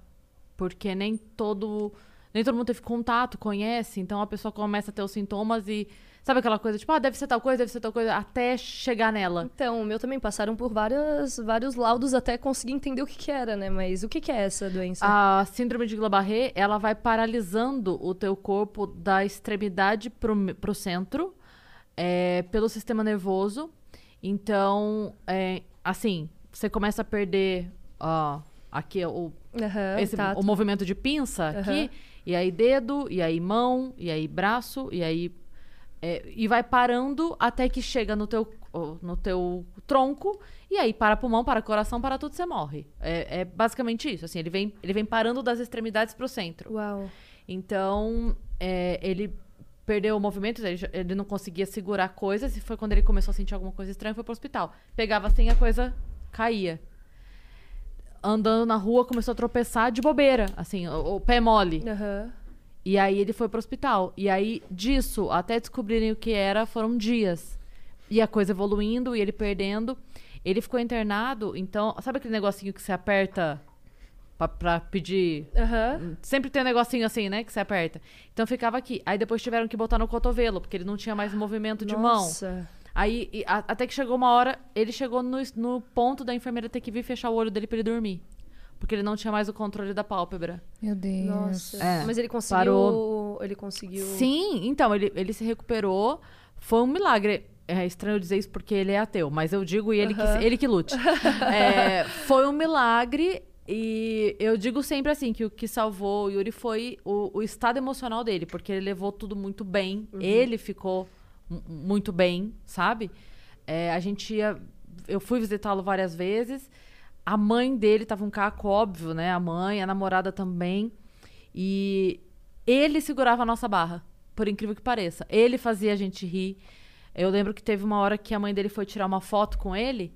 E aí ela falou: Ah, não foto, né? Tipo, ah, seus tios e tal estão querendo te ver, vamos tirar uma foto. E ela veio, parou do lado dele assim na cama e fez assim. E aí ele, ele falava assim, ele já não tinha movimento. Então ele falava horrorado assim. Aí a mãe dele parou pra tirar a foto ali. Mas a, li- a língua ainda assim ele consegue mexer? Não, Aham. sabe quando você fala? Você não Sim. consegue os fonemas mais porque não tem mais movimento. Aham. E aí a mãe dele parou do lado dele pra tirar foto pra mandar pros tios. Aí ele falou: Ri, mãe, eu tô rindo. Ele falou. Ai. Aí ela, tipo, ele fazendo a gente rir, sabe? Foi uma puta experiência. Ele é um cara que tem história pra horas e horas de papo. Mas depois disso, olha como nada é por acaso. A gente tava falando disso, né? Só pra concluir a história. Depois de uns anos, ele sobreviveu, graças a Deus, ficou bem. Ele demorou um tempo pro. Porque pra parar é rápido, né? Pro corpo voltar é uma demora. A galera Aham. que tá é, internada de Covid e saindo é, dá declarações sobre isso. Você fica 15 dias internado, é seis meses pro seu corpo voltar o que era, porque vai atrofiando. E o dele foi assim, ele demorou muito tempo pra voltar, ele já tinha dificuldade de subir degraus, descer degraus, sabe? Mas, como nada é por acaso, anos depois, é, ele tava na casa dele um dia, toca o telefone, era um amigo do amigo do amigo, sabe assim? Aham. É, desculpa, aqui é fulano de tal, foi meu amigo tal que passou teu número. Minha filha tá internada, eu acho que ela tem a mesma coisa. Eu preciso que você vá no hospital agora, porque os médicos estão lá batendo cabeça e não sei o quê. Aí ele saiu da casa dele três horas da manhã, foi pro hospital, ajudou. Ela falou assim: olha, isso, isso, isso, façam isso, isso, isso que vai dar certo, que é o que tinha funcionado pra ele. Fizeram e salvaram a menina. Como as Olha coisas E são. o cara ficou, obviamente, extremamente grato a ele. É, então, assim, se ele não tivesse passado por toda aquela dificuldade que ele passou, e aí os caminhos da vida que vão fazendo assim, que ele conheceu fulano, que conheceu Beltrano, que conheceu, tipo assim, do nada o telefone dele toca três da manhã, ele tá, pegou uma jaqueta e foi pro hospital, assim, pra, pra um cara que ele nem conhecia. Aham. Salvaram a vida dele e salvar. ele ajudou a salvar uma vida. É, Que É, doideira isso. Muito, nossa, e eu nunca esqueço disso. Teve uma vez que passaram numa novela falando sobre isso, a síndrome de Guillain. Todo mundo assim, o que que é? Eu falei, ai, gente, é, é difícil Duro. mesmo, porque é... Aham. E é, é isso, como ninguém sabe, é, ele ia perdendo os movimentos e todo mundo assim, cara, tá, mas o que é? Até... A, a sorte dele foi que num plantão que ele tava lá, nada é por acaso, um neurologista tinha ido até o plantão geral lá pra encontrar um amigo médico dele. Ele tava passando por lá. Aí o que ele falou, ah, tô com um paciente aqui, não sei o que, não sei o que, não sei o que. Ele falou, ah, vamos lá ver. Aí ele foi e aí descobriram o que era. Olha, Não, é. tudo é- muito doido assim, né? Tô chocada. É. Eu tô sem É. palavras. E aí e esse neuro tava. Tipo, ele tinha ido visitar, sabe? Ah, vou dar uma passada lá ver a Yasmin. Ele passou. Aí o outro médico comentou que tava com esse caso. E aí descobriram o que era. É muito doido, assim. O Yuri é um, é um vencedor, ele é um baita guerreiro Uma mesmo. das coisas que eu mais é, senti, assim, de aprendizado que eu falei, não foi nem pelo fato de, ah, eu estar numa situação de ter passado por uma quase morte ou ter ficado internada, mas a gente sempre acha que a gente tá ruim, né? E aí, por exemplo, ah, eu falava, poxa, eu tô aqui internada, não sei o quê, bababá. Aí eu olhava pro lado, é, eu vi as enfermeiras comentando da, da paciente que estava no quarto do lado que ela estava, tipo, recebendo a família que a pessoa estava, sei lá, três meses em estado vegetativo. Aí eu falava, o que, que eu tô reclamando, sabe? Eu tô, eu tô viva. Uhum. Aí eu ia fazer um exame, tipo, cabisbaixo, assim, ia fazer um exame do, do meu pulmão pra ver como é que tava. Aí eu tava na cadeira de roda, assim, sendo levada. De repente eu parava do lado de uma menina que também, sei lá, devia ter uns 5, 6 anos, com a mãe do lado, e a menina chorando, chorando, chorando de dor, assim. Sabe aquele choro de, de desespero, de dor? E aí eu falava, gente, eu não tô sentindo nada, eu só tenho que agradecer, sabe? A gente fica o tempo inteiro querendo, às vezes, se vitimizar por coisas que acontecem na nossa vida e a gente só tem que agradecer, a gente tá vivo, a gente tá respirando, tá podendo. Eh, Foi um susto, foi o que eu passei, mas assim, eu comecei a valorizar cada detalhe da minha vida, sabe? Que hoje em dia, qualquer pessoa que tá ao meu redor da minha família que reclama de um A, eu falo assim: não reclama. Não reclama, que sempre vai ter alguém que vai estar pior É. que você. Uhum. Você não tem que reclamar, tua vida é perfeita. E isso é uma coisa que a gente tem que ter um pouco de consciência, sabe? De, Sim, sim, com certeza. É, a não ser que, que tenha, assim, um- alguma doença psicológica, por exemplo. Sim. Às vezes a pessoa tá com uma ansiedade, com um ataque de pânico, com uma depressão. Às vezes o que ela reclama não é, não é ela que controla. Sim. Mas quando é uma reclamação, Não, uma assim, reclamação- da boca pra Exato, fora, exato. realmente, realmente. Eu tava reclamando porque eu tava comendo sopa sem tempero. Eu falei pra minha mãe, mãe, eu não aguento mais, não aguento mais comer essa comida de hospital aqui sem gosto. Preciso comer alguma coisa. Tenta trazer alguma coisa, ver com ele se pode. Aí eu falava, gente, eu tô reclamando. Tem gente que nem comida tem, sabe? Tá ótimo. Não, deixa eu comer isso daqui. Então, são pequenas coisas que só quando você passa por um apuro, assim, você começa a valorizar e falar... Caramba, eu sou muito ingrata, né? Eu sou muito por não... Não, não tá contente com algo que tantas pessoas dariam tudo por isso, É. né? Que é um detalhe, né? Na verdade, a gente tem sempre que olhar pra frente pra não se acomodar e pra trás pra não ser mal agradecido, né? Exatamente. Porque se a Perfeito. gente só olha pra trás, só vê quem tá pior, a gente nunca melhora também. Exato. Sempre tem alguém pior que você. É, então aqui tá bom. Não. Aham. Mas sempre também tem alguém melhor que você. Então tem que. Exato. Olha ali pra mirar e olha ali pra não esquecer, né? E olha pro Lembra- lado também pra agradecer. Mas quem lembrando tá do de sempre lado. viver o presente, né? Porque É. eu sinto que hoje o mal dessas, das pessoas hoje reclamarem de depressão e de ansiedade é muito isso, de se prender muito ao futuro ou muito ao passado, né? Sim. A depressão é nada mais nada menos que você se prender ao teu É. passado. E a ansiedade você se prende ao futuro, né? Porque você quer saber o que, que vai te aguardar. E só existe o agora. Tipo assim, não o passado, na verdade, é nada mais nada menos do que o passado é tipo assim, a gente tá vivendo algo que a gente construiu no nosso passado, mas é tudo uma coisa só. O Hum. nosso futuro, se a gente, dependendo do que a gente fizer agora, a gente vai influenciar 100% É. no nosso futuro. Então é o agora. Eu vi uma frase essa semana do Mário Sérgio Cortella, que ele, numa palestra dele, ele falando assim: sabe por que quando você tá dirigindo, um, o, o vidro é grande e o seu retrovisor é pequeno? Porque não é pra lá que você tá indo. O passado é referência, não é destino. Exatamente. Então você Perfeita vê pra onde você tá indo, você não tem que esquecer. Você bate o olhinho lá, você vê o teu passado. Mas ele é referência, ele não é destino. Eu gosto da Perfeita Cris porque ela tem as frases certas pro, pros De momentos. impacto. De impacto. Nossa, esse eu vi, eu fiquei assim. É. Muito bom. Não, mas não é minha, não. Mário Sérgio Cortella, Não, eu sei, gênio. mas você... Eu lembro. Você guarda. Eu, cara, eu, guardo muito, sabia? Você Isso me faz um bem danado. frases. Isso é uma coisa que eu tenho, assim, tem hora que eu tô. Aí vem uma frase, eu falo, opa, vamos. Ah, eu adoro, não. ser, eu adoro ser clichê nessas frases, assim, porque elas são tão Também, reais. dane-se, se não- fosse clichê. gente. se não- Exato. é, se não fosse clichê, é porque, tipo. Se é clichê, é porque funciona, sabe? Exatamente. Né? Exatamente. Porque As pessoas falam porque tem uma razão pra ser falada, Hum. não é só porque ah, é bonitinho colocar frase de Instagram. Não, é porque realmente funciona. Se você acreditar naquilo dali, É. se você colocar tua energia naquilo dali, uma das coisas que eu mais acredito que é aquilo que você colhe, você planta. É isso. Básico da É. vida. É verdade. E é muito É verdade. É. Se, se você ficar fazendo coisa ruim pros outros, só vai retornar coisa ruim pra você. Eu, às vezes, penso assim, em coisas no meu passado que eu fiz que, tipo, eu não me orgulho, sei lá, de alguma atitude pequena, mas que foi boba, assim, sabe? E aí acontece alguma coisa na minha vida, às vezes eu falo assim, opa, isso daqui é resultado de algo que eu fiz lá atrás. E eu aceito isso, porque eu sei que. Tô eu pagando tenho, o preço. eu tenho consciência disso. Então hoje eu sempre tento olhar pra frente de uma forma é, que eu vá colher coisas boas, né, do que eu tô fazendo hoje. Eu, eu, eu lembro que eu. Uma, uma frase, a gente tava falando de frase.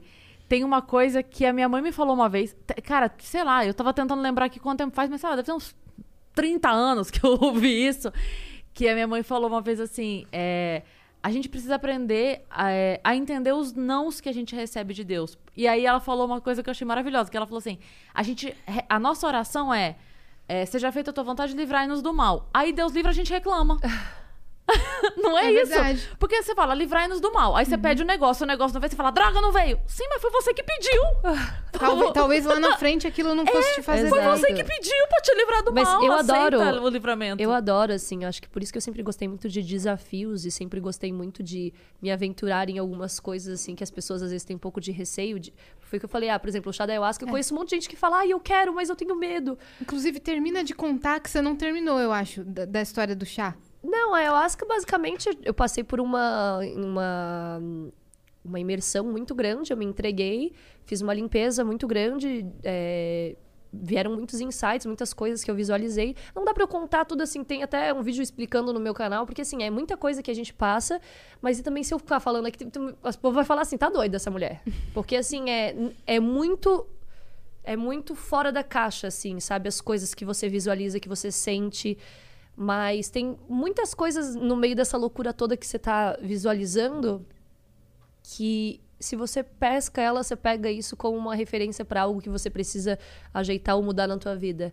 E uma das coisas que, por exemplo, eu tive muito forte é, eu senti os animais, eles vinham até mim, os animais terrestres andando assim me pedindo ajuda, me pedindo socorro. Depois disso eu nunca mais consegui comer carne. Eu comi durante. Aí eu fiquei vegetariana du- durante seis meses. Aí depois eu continuei comendo peixe porque eu- o meu corpo pedia, eu, eu precisava, porque eu parei tudo de uma vez só, né? Pescetariana. É, aí fiquei pescetariana durante. desde 2015 até agora, em dia 30 de março, eu parei de comer peixe de novo. Que daí é um processo, né? Eu acho que a gente tem que respeitar o nosso processo também. Tanto o processo de evolução, quanto o processo de tudo que a gente vive. E eu entendi dia 30 de março que peixe não fazia mais parte também da, da minha alimentação. Agora? Faz, vai fazer dois meses. Um mês e meio. Agora e você tá vegetariana ou vegana? Não, vegetariano. mas é Eu não gosto muito de rótulos, né? Porque é Entendi. isso. Tipo assim, se algum dia eu sentir a necessidade de comer um peixe, por Você exemplo. Não, não é vou voltar, mas assim, é um dia, sei lá, poxa, nossa, eu tô com muita vontade de comer. Pra que que eu vou ficar me. é, me fazendo sofrer por algo que, poxa, vai lá e come então, é um peixe, pronto, sabe? Mas é ter a consciência do que você está comendo. Não só comer no automático, tipo de, ai, eu tenho a consciência do que, de que aquilo que eu tô comendo é uma energia, que ela causa tal efeito em mim e no planeta, enfim. Eu tenho as minhas teorias que cada um, eu respeito, por exemplo, lá em casa é, o Cris come todos os tipos de carne, eu não como nenhum tipo de carne, mas como derivados, e o Gael é vegano. E todo mundo se respeita. Isso é o mais importante, sabe? Eu não quero, não sou aquela louca que, ai, não como mais, ó, não quero que ninguém coma. Não, cada um faz o que quer da sua vida. E se algum dia eu quiser comer de novo, eu pelo menos eu tenho a consciência do alimento, eu, te- eu tenho consciência do que, que eu tô colocando pra dentro, sabe? Uhum. Mas hoje, no cenário atual, eu não me vejo comendo nenhuma carne. É, já reduzi, por exemplo, leite eu não tomo desde 2012, já faz muitos anos que eu não tomo, mas eu ainda como um queijo, um negócio ali. Mas assim, também não é algo que, ai, nossa, vou comer esse queijo porque eu amo. Às vezes, ah, pra socializar, vou comer uma pizza. Pediu uma pizza, pizza de queijo. Como? Entendeu? Uhum. Mas tem muita coisa assim que eu prefiro vegano, por exemplo, eu amo pão de queijo vegano. Nossa, tem um que é maravilhoso que a gente come lá em casa. O Cris, eu botei ele pra experimentar essa semana, ele, ele sempre ficava, ai não. Eu falei, experimenta. Ele comeu, ele, nossa, bom mesmo, hein? Tipo assim, é melhor do que o, o normal, assim. Tem hambúrguer de soja muito gostoso, Não, hambúrguer de berinjela. Não, hambúrguer de tudo. Lá em casa, minha mãe sempre fala qual proteína que você quer hoje, que é tipo hambúrguer, porque minha mãe que adora, ela assume a cozinha, né? Ela adora cozinhar, é, É? a vida dela. E aí, o que, que você quer de proteína hoje? Aí, tipo, tem hambúrguer de, de berinjela, tem hambúrguer de abóbora, tem quibe de abóbora, tem quibe é, vegano, tem não sei o quê. Um monte de proteínas, assim, ou de shiitake, de shimeji. E a variedade hoje é incrível, assim, tem muita, muita coisa, sabe? Então, eu super seria, tipo, na alimentação, assim, super seria vegana tranquilamente. Você não sente falta? Não sinto falta. Eu como mais pra socializar na minha casa, assim, por Nem exemplo. do sabor, eu digo. Zero. Zero. Zero. Até tem muitas coisas que eu não consigo. Por exemplo, eu adorava iogurte quando era mais nova. Hoje em dia eu tomo iogurte e já não me desce tão bem. Uhum. Sabe? Você vai perdendo o paladar, vai perdendo assim, você vai sentindo certas é, coisas, certos sabores, assim, que não te agradam mais. E na sua gravidez, o que, que o médico fala sobre isso? Então, eu tenho nutricionista, né? Eu tenho nutricionista vegana, eu tenho a minha médica, que também ela é toda humanizada, mas ela come carne. E, e ela fala assim, ó, se teus exames de sangue estiverem tudo bem, se você estiver repondo de alguma forma, seja com vitaminas, seja, né, com com o próprio alimento, porque as pessoas falam assim, ah, nossa, você é vegana ou você é vegetariana, você deve estar, então, né, com o teu ferro lá embaixo, deve estar não sei o quê. Gente, os alimentos mais ricos que existem em ferro, em vitaminas e tudo mais, são os alimentos saudáveis que, tipo, são os legumes, os grãos. Os grãos são extremamente ricos em proteína, em Ferro. ferro, sopa de ervilha, de lentilha. Nossa, eu adoro. E isso é riquíssimo, né, em, em nutrientes. Então, assim, é entender o que, que você se alimenta, sabe? Eu, hoje em dia, depois disso que eu falei que eu passei, que eu até fiquei uma época bem fitness e tal, eu comecei a me atentar muito no que eu tava comendo. Eu tinha que comer X é, proteínas no dia, X carboidratos, para poder manter uma dieta saudável, que foi aonde eu recuperei tudo que eu perdi de peso durante a minha internação, que eu, né, fiquei, assim, esquelética. Eu sempre fui magra, mas, assim, magra com corpo, com Sim. coxa e tudo mais, mas eu fiquei muito magra, muito magra. E aí, logo depois, sei lá, de alguns meses, eu tava. Eu ganhei, sei lá, uns 20 quilos de massa magra na época. Eu ganhei muita massa magra, treinando e alimentando só. E, nem e nem era freak de academia, não. Era. Treinava, sei lá, fazia meu cardio em jejum, fazia minhas coisinhas lá, meu, levantava um pezinho às vezes. Uma fazia... horinha. E pronto, e vivia minha vida e comia bem. A alimentação foi, com certeza, 95% do processo, assim, pra eu poder ganhar massa magra e, e me. E voltar a ter saúde, assim. É muito importante você saber o que, que você come. Sim, E você falou que muita gente te critica pela alimentação do seu filho, do Gael, que você cria.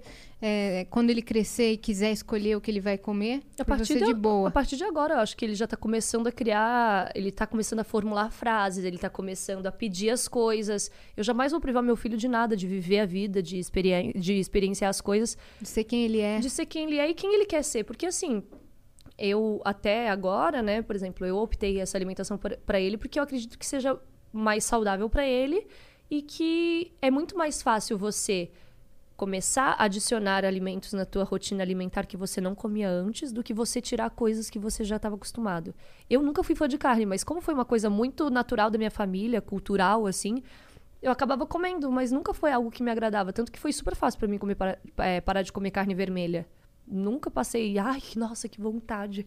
Já minha mãe não, minha mãe ama carne vermelha. Então, tem isso assim, é eu acho que é muito mais, por exemplo, peixe. Eu sempre amei peixe. Das últimas vezes que eu comecei a comer, eu comecei já a sentir um gosto que não era o que eu queria sentir, sabe? Eu comecei a sentir o gosto, aquele gosto de peixe mesmo, gosto de mar. Falei, não, não é, não é mais o que eu quero. Não é mais o que eu tô é, preparada pra sentir, assim, esse sabor, sabe? Ai, desculpa, gente, meu nariz tá uma loucura aqui. Pra quem chegou agora, Tô a- com a rinite. Ju está com rinite. ok. É, Atacadíssima, É, por a, gente, sinal. a gente tem que botar em todos os cortes. Tem todos os cortes. Zu vai ser. Coloque no título, galera, por Isso, favor. Zu com rinite. É, Zu está com rinite. Nossa, tá atacadíssima aqui o negócio. Porque se tem Mas, alguém enfim. que tá se consultando, essa alguém é Sou ela. eu. Ah, Então fiquem Deus. tranquilos. Mas, enfim, aí eu. O peixe eu ainda demorei um pouco mais, porque eu gostava muito, né? Gosto muito de sushi. Só que hoje eu tenho várias opções: sushi vegetariano, vegano, enfim. Mas eu foi mais difícil pra mim. Quando eu parei de comer as outras carnes, o peixe, na verdade, era o difícil era o sushi pra eu parar. Um salmãozinho. Porque eu né? gostava muito, mas assim, eu super dispensava comer, sei lá, peixe frito, peixe assado, peixe. Não, era sushi mesmo meu negócio. E aí, agora, eu não sinto falta, assim, não. Eu, eu tô bem. Sei lá, tô bem plena nesse momento, mas eu não. não não tô falando que vai ser assim pra sempre. A gente é um, são Sim. seres mutáveis, né? A gente tá o tempo inteiro numa impermanência de mudar de opinião, mudar de gosto, mudar. Pode ser que daqui a pouco eu volte a querer comer peixe, frango, carne. E é isso, E assim. ninguém tem nada com Ou isso. pode Não, ser não que, como você disse, pode ser que pontualmente você coma. Pode ser que Sei pontualmente lá. eu coma, É. porque, sei lá, hoje me deu vontade, mas assim, com a consciência do que e eu tô às comendo. vezes é uma coisa também assim. É, sei lá, vou dar um exemplo maluco aqui, sabe? Mas de repente a pessoa decidiu que não vai mais comer carne. Aí ela vai visitar a avó e a avó, o prato que a avó faz é parmegiana e a avó faz há 40 anos aquela parmegiana e a avó faz com todo o amor do mundo e aí ele vai ser o cuzão que vai falar não, enfia no cu, vó. Não, caralho. Você vai- entendeu? Então, tipo assim, pontualmente, se você Sim, um decidir, pedacinho. É você isso. tá num lugar, a pessoa fez com maior carinho, te recebeu, sei lá, como você diz da pizza? É. Cara, tudo bem, vamos lá, socializei aqui, é um momento pontual, comi Exato. e tô consciente disso. Por exemplo, o pronto. Gael, ele, eu sempre evitei de ficar dando coisas assim pra ele que não fossem veganas, porque eu acho que até pra um bebezinho, imagina, é muito tudo novo, assim, você tá comendo as coisas, né? Eu acho a carne extremamente pesada, então nunca ofereci pra ele. Mas assim, o Cris come. Inevitavelmente, em algum momento, ele vai olhar, vai pedir talvez pro Cris um pedaço de alguma coisa. Ainda não chegou esse momento. A única coisa que chegou o momento que ele vê que a gente come, por exemplo, ele gosta às vezes de pegar um pedacinho do nosso pão. E pão, querendo ou não, tipo, dependendo do pão, não é vegano. Às vezes, né, sei lá, na, na massa tem ovos, leite, não sei. Mas ele não é, ele não vai lá e come o pão inteiro. Ele gosta de, tipo assim, a gente faz, ah, o Cris faz o misto quente dele de manhã. Ele gosta de pegar um pedacinho de pão e, e tá junto ali participando. E, tá tudo bom. bem, sabe? Isso daí não é a alimentação do meu filho, isso daí ele tá só descobrindo, Provando. tá provando. E Que, eu. que leite que ele toma? Hã? Que leite que ele, Ele toma? toma fórmula de soja. Ele toma a base de soja. E até, né, tem esse negócio de, ai, soja é bom, soja não é bom. Mas assim, é- Mas desde que nasceu ou não? Você- não, ele começou a tomar fórmula só com um ano. Até um ano de idade ele só mamava no meu peito. Uhum. E aí, ele mamou até um ano e nove meses, na verdade, né? Ele parou de mamar só porque eu engravidei e meu leite, tipo, secou do nada, assim. Do dia pra noite, os hormônios foram todos pro bebê e pararam de produzir o leite. E aí teve um dia que ele veio no meu peito, com um ano e nove meses, foi a última mamada dele que eu lembro, assim, que ele pegou no meu peito, ele olhou pra mim e ele fez assim, ó. Aí ele largou meu peito e guardou meu peito dentro da blusa. Você Até- com o peixe. Hã? Você É, com o peixe. Aí tem dias até que é engraçado que às vezes ele vê, sei lá, eu tô na cama assim, com uma blusa que tem um decote, alguma coisa, ele fala assim, mamá. Aí ele pega e puxa assim, e olha meu peito, aí ele olha meu peito, ele faz assim no meu peito. E guarda. Ele dá um beijinho tipo de consolo, sabe? Sim. Pode guardar. Ah, não vou querer mais. Mas é Que muito fofo. bom, foi muito gostoso, assim, é, o processo de, de desmame, né? Não foi algo que foi agressivo, assim, que eu fiquei com medo de que, ai, nossa, vou ter que tirar o peito. Foi ele, muito mocinho, falou, não quero mais, não. Aí eu falava, quer mamar? Ele, não. Lindo. não. Mas é isso, assim, eu vou deixar ele super livre pra, pra ele é, experimentar as coisas e, obviamente, se ele gostar, né, ele que siga com essa alimentação, porque eu acho que ele já vai ter autonomia pra escolher. Mas ele também, eu acho que é muito mais provável que ele não goste por já estar adaptado com o tipo de alimentação, né? Eu acho Sim. que quando a pessoa já é instruída pra uma alimentação, assim, quando ela come uma carne, eu acho que é muito pesado. Verdade. O hábito do início ele faz toda a diferença.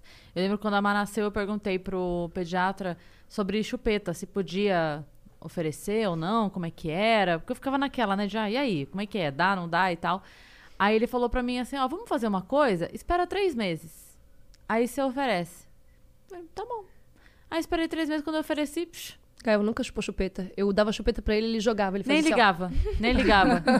nem, nem fez questão, assim. Chegou, mas era, era uma coisa muito se tinha, tinha, se não tinha também. Nu- Eu nunca tirei a chupeta. Aham. Porque nunca foi inserida a chupeta, sabe? Era uma Gael, a coisa mesma meio. coisa.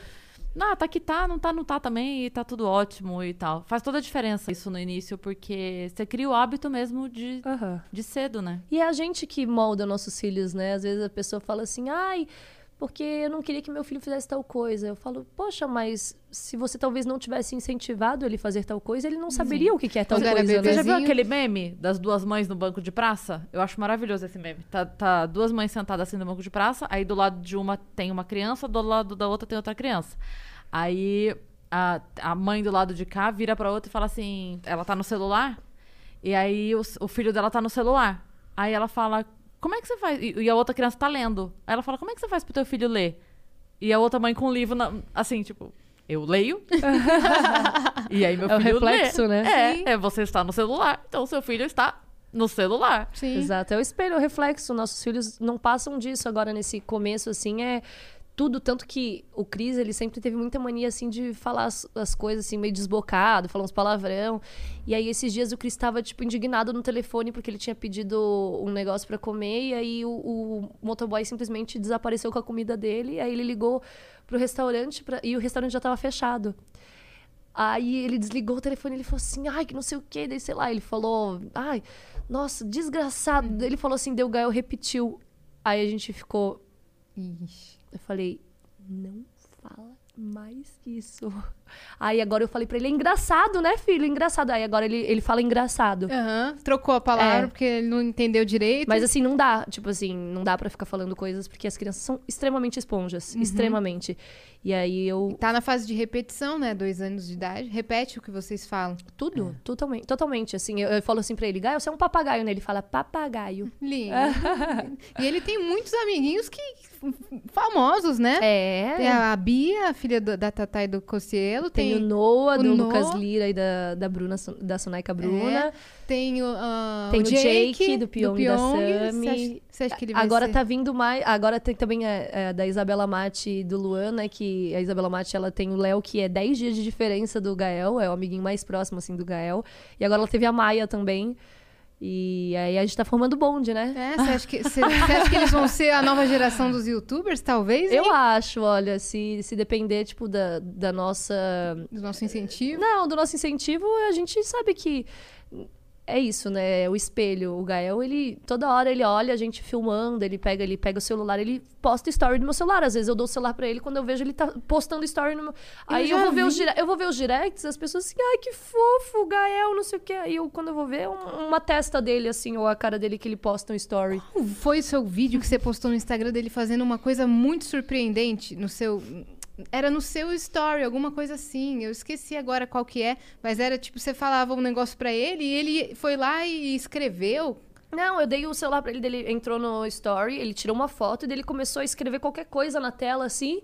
Aí ele botou a música, escolheu a música dele, começou a dançar, e aí depois ele, ele postou, É, e aí começou a rolar no feed. Aí rolou na feed, no feed, tava passando uma música e dele começa a fazer assim, ó. É, mas você fala pra ele, agora aposta, né? Quando ele Aham. grava, você, gravou, agora aposta. Ele vai lá e pim! Ele sabe onde que aperta. O YouTube, ele sabe mexer melhor que eu, tá? Porque volta e meia, assim, eu sou. A gente paga todos os pecados, né? A gente paga a língua no- na- na- desde a gravidez até o crescimento inteiro do filho. Mas eu falava assim, o Gael, nunca vou dar celular pra ele, tablet, jamais. Eu ficava olhando pras crianças, às vezes, no restaurante com os pais, assim. falava, ah, ah, de jeito nenhum. Aí eu entendi hoje em dia por que, que as crianças usam. Porque se você às vezes não dá, você não consegue comer, você não consegue fazer xixi, você não consegue. Você precisa, assim. Eu sei que existem outros brinquedos, outras formas, e eu estimulo muito o Gael. O Gael ama desenhar, ele ama pintar, colorir. Eu abro o livro pra ele, ele fica com os dedos. Hoje ele tava com o dedo todo pintado, a língua pintada, nariz pintado, porque ele se pinta inteiro. Eu adoro dar coisas manuais, ele adora livro. Ele pega o livro, ele fica olhando o livro, ele fala cocó, balão, ele fala bar, bar, que ele não sabe falar o L, ele troca pro R. Mais É difícil ainda, cebolinha né? ao contrário. É o mais difícil ainda, né? Eu falo pra ele, fala bola, ele fala bor. Eu falo, Gael, é bola, ele bor. É, ele consegue o mais Ele difícil. troca o L pelo R. E... Mas ele adora, ele pega o livro, ele fica olhando, ele fala bor, cocó, é, piu-piu. Aí ele fica vendo as imagens, aí eu leio pra ele, ele pede pra eu ler de novo. Ele adora música. Toda hora ele tem uns instrumentinhos lá que eu fico tocando com ele, ele toca. Mas é isso. O problema não é o tablet ou o celular. O problema é quando é só o tablet. Exato. A gente tem que saber dosar, né? Uhum, Então, exato. e aí, mas nesses momentos, por exemplo, quando a gente tá na rua, às vezes não tem muito o que fazer. Por isso que eu evito, ainda mais, né, agora na pandemia, a gente não tá fazendo quase nada fora de casa. O Gael fica 100% dentro de casa. Às vezes eu e o Cris, a gente precisa resolver alguma coisa, daí a gente acaba comendo fora, ou mas na época, um pouco ainda quando não tava essa questão de lockdown, que tava, né, um pouco menos agressivo, é, a gente tentou ir com ele uma vez no shopping, que a gente tinha que trocar uns presentes. E, gente, não dá. Como é que você almoça com uma criança do teu lado querendo pegar garfo, pe- pegar... Não tem o que entretenha ele ali naquele momento. Você pode dar um livro pra ele, ele joga o livro no chão. Conversar. Mas agora você coloca um filmezinho da Galinha Pintadinha, você coloca um Baby Shark, ele fica lá olhando, dançando, ele faz a coreografia, aí agora ele sabe falar as cores e os números, então tudo. Isso que eu gosto, por um lado, que incentiva alguns desenhos, né? Ele sabe falar mami, ele sabe que mami é a mamãe, ele sabe que daddy é o papai, ele sabe que baby é o bebê, ele sabe as cores, ele sabe, ele associa, né, que a mami é a mami é, ela é a rosa, e daí ele fica rosa, aí ele vê o azul, ele fica azul, amaieio, ele fala é um ama- aprendizado, né? Então, isso pra mim, por um lado, é muito legal porque, assim, eu não só dou o celular na mão dele e falo, ó, se vira aí, faz o que você quiser. Eu coloco em coisas que estimulam. no- Tem uns aplicativos que ele adora que é, ah, encontre a, a peça no, no lugar certo. Aí, ele- esses dias ele tava assistindo a Galinha Pintadinha, que ela fala das formas geométricas, e ele tava repetindo. Que fofo. Tri- ele falava triângulo, é, como é que ele falava? assim? Ciclo, ciclo de círculo. E ele repetia, assim. Então, pra você ver, né? Tem coisas que são muito legais. é- Educativas. educativas. E é uma forma dele tá criando um conhecimento. E a gente estimula também quando aparece alguma coisa. Filho, qual que é esse? Aí ele já sabe falar. Ele já viu vocês na TV, por exemplo? Ele vê o YouTube o tempo inteiro, gente. Sem Ele- ser assim no YouTube, na- passando na TV. Não, ele, ele, Ele vê tem na- essa ele, ele vê? YouTube na TV. Às vezes a gente vai revisar os vídeos que o Cris posta, alguma coisa assim. E aí ele, ele fica assistindo. Ou quando, por exemplo, na hora do almoço, o Gael ele come muito bem. Mas o Gael ele tem um negócio que ele gosta de comer fazendo alguma atividade. Ele, se, se não dá nada pra ele, assim, ele fica meio impaciente pra comer, sabe? E aí a gente sempre deixa, tipo, afastadinho assim o tablet pra ele poder ver algumas historinhas, algumas coisas dele. Gosta de entrar no YouTube e ver os vídeos. E volta e meia, na hora do almoço, ele tem que assistir ou o podcast pra ele dele ficar falando mamãe, papai, ou ele assiste é, um vídeo do, do Cris no dele, assim, ele na piscina, aí ele fica vendo a água, ele reconhece as coisas. Ele adora se ver, ele adora ver os vídeos. A música do canal, ele sabe? Adora, ele adora todas. Aham. Oh. Ele não sabe cantar essa ainda, mas ele sabe cantar. Aquela do Daddy Finger, Daddy Finger, where are you? Aí eu falo, here I am, here I am. Ele faz, how do you do? A minha sobrinha sabe essa também, é muito fofinha. E é muito cara. legal, né? Pô, criança com menos de dois anos sabe falar inglês. Sabe, contar até 10, você ficou... ele Nossa, conta, ele conta até 10. Às vezes ele fala um, dois, três, quatro, cinco, seis, sete, dez. Aí eu falo, não, filho, devagar. Aí ele, sete, oito, nove, dez. Lindo, ele é Aí ele muito sabe as fofo. vogais, agora ele tá falando, assim, ele não sabe falar a sequência ainda inteira do abecedário inteiro. Mas se eu falo A, ele repete A, B, B. E ele vai repetindo, assim, às vezes ele vai até meio que colado no que eu já tô falando. Eu mal terminei de falar, ele já sabe o que que vem, sabe? A Gracinha. sequência. É muito gostoso. Muito fofo. A gente tem uma pergunta. Nós temos uma pergunta Temos. na plataforma. Ah, é. Temos Falo essa. pra caramba, né, gente? Desculpa. Não, não, eu tô adorando. Tô adorando. Inclusive, a gente vai falar ainda sobre os seus canais, que a gente não falou, Opa. né? do- da direção que tá indo, o canal da Azul, que você tem o seu, tem o programa Eu Fico Louco, que você é uma das hosts. Acho que você nem esperava que você fosse ter um teu podcast, né? Não. Então, ó, temos uma pergunta aqui da Lê Rocumbach. Lele, ela é minha amiga. Ela mandou aqui 200 flocões e falou: ela é muito sua fã, hein? Manda um Oh, beijo pra ela. Como é eu- Letícia. Letícia, Letícia, um beijo, meu amor. Oi, Yas e Cris. Oi. Oi. Zu. Oi, só- tava bebendo? Zu, eu só queria agradecer por você ser exatamente quem você é. Só, só eu sei o tamanho do carinho que eu sinto. No dia do nascimento do Gael, eu nem dormi esperando saber se você tava bem. Eu amo você, Zu. Eu tô ansiosa por um show. E pelo Baby. Beijo, meninas. E saudade de novo, Yas. Saudade, Ai, que Lelê. delícia. É esse tipo de mensagem que enche o coração, que deixa quentinho, assim, sabe? Por isso que eu falo, a gente recebe hate, a gente recebe... Sempre vai ter, mas eu não ligo. Eu não ligo porque tem tanta gente me dando tanto amor, tanto carinho, que essas pessoas precisam de atenção, sabe? Elas precisam é, sentir isso de volta, porque isso é a melhor sensação que tem. Eu não jamais vou destilar o ódio de pegar uma mensagem que uma pessoa me manda e querer retrucar pra pessoa se sentir pior ainda do que já se sente. Eu sempre tento pegar aquilo dali e transformar de alguma forma, sabe? Sim. E obrigada, Letícia, que delícia. Nossa, muito Essas bom. São as melhores mensagens, É, né? muito Você bom saber. um carinho verdadeiro. E em breve tem mais aí uma noitada pra vocês. Provavelmente noitada, que é quando começa as contrações, né? Mais uma noitada pra vocês ficarem acordados aí com a gente, acompanhando o nascimento do É. baby. Então fala sobre os canais, qual, qual direção que eles estão tomando, o canal da Azul você tá produzindo ainda. Então, é que é aquele negócio assim, né? Da Ariana que começa as coisas e não termina. Mas é porque realmente, assim, é... eu tenho meu canal há muito tempo já. Eu gravava lá nos primórdios, em 2012, sei lá, eu gravava covers e postava. 2000, 2012 não, 2010, 2011. E aí eu postava covers de música que eu gostava, só que sabe aquela coisa, tipo, de adolescente, assim, bem insegura? Que teve um dia que eu peguei e apaguei, apaguei tudo, né? Porque não dava pra deixar, tipo, só é, privado, né? Tinha que apagar. E eu Apagar. apagava tudo. Aí perdi todas essas coisas.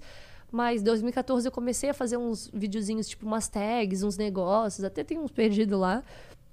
E aí, depois que eu conheci o Cris, que eu falei assim, poxa, é, tô com uma pessoa que me, me influencia, me incentiva a fazer e, né, a gente pode somar as, as coisas e fazer tudo junto.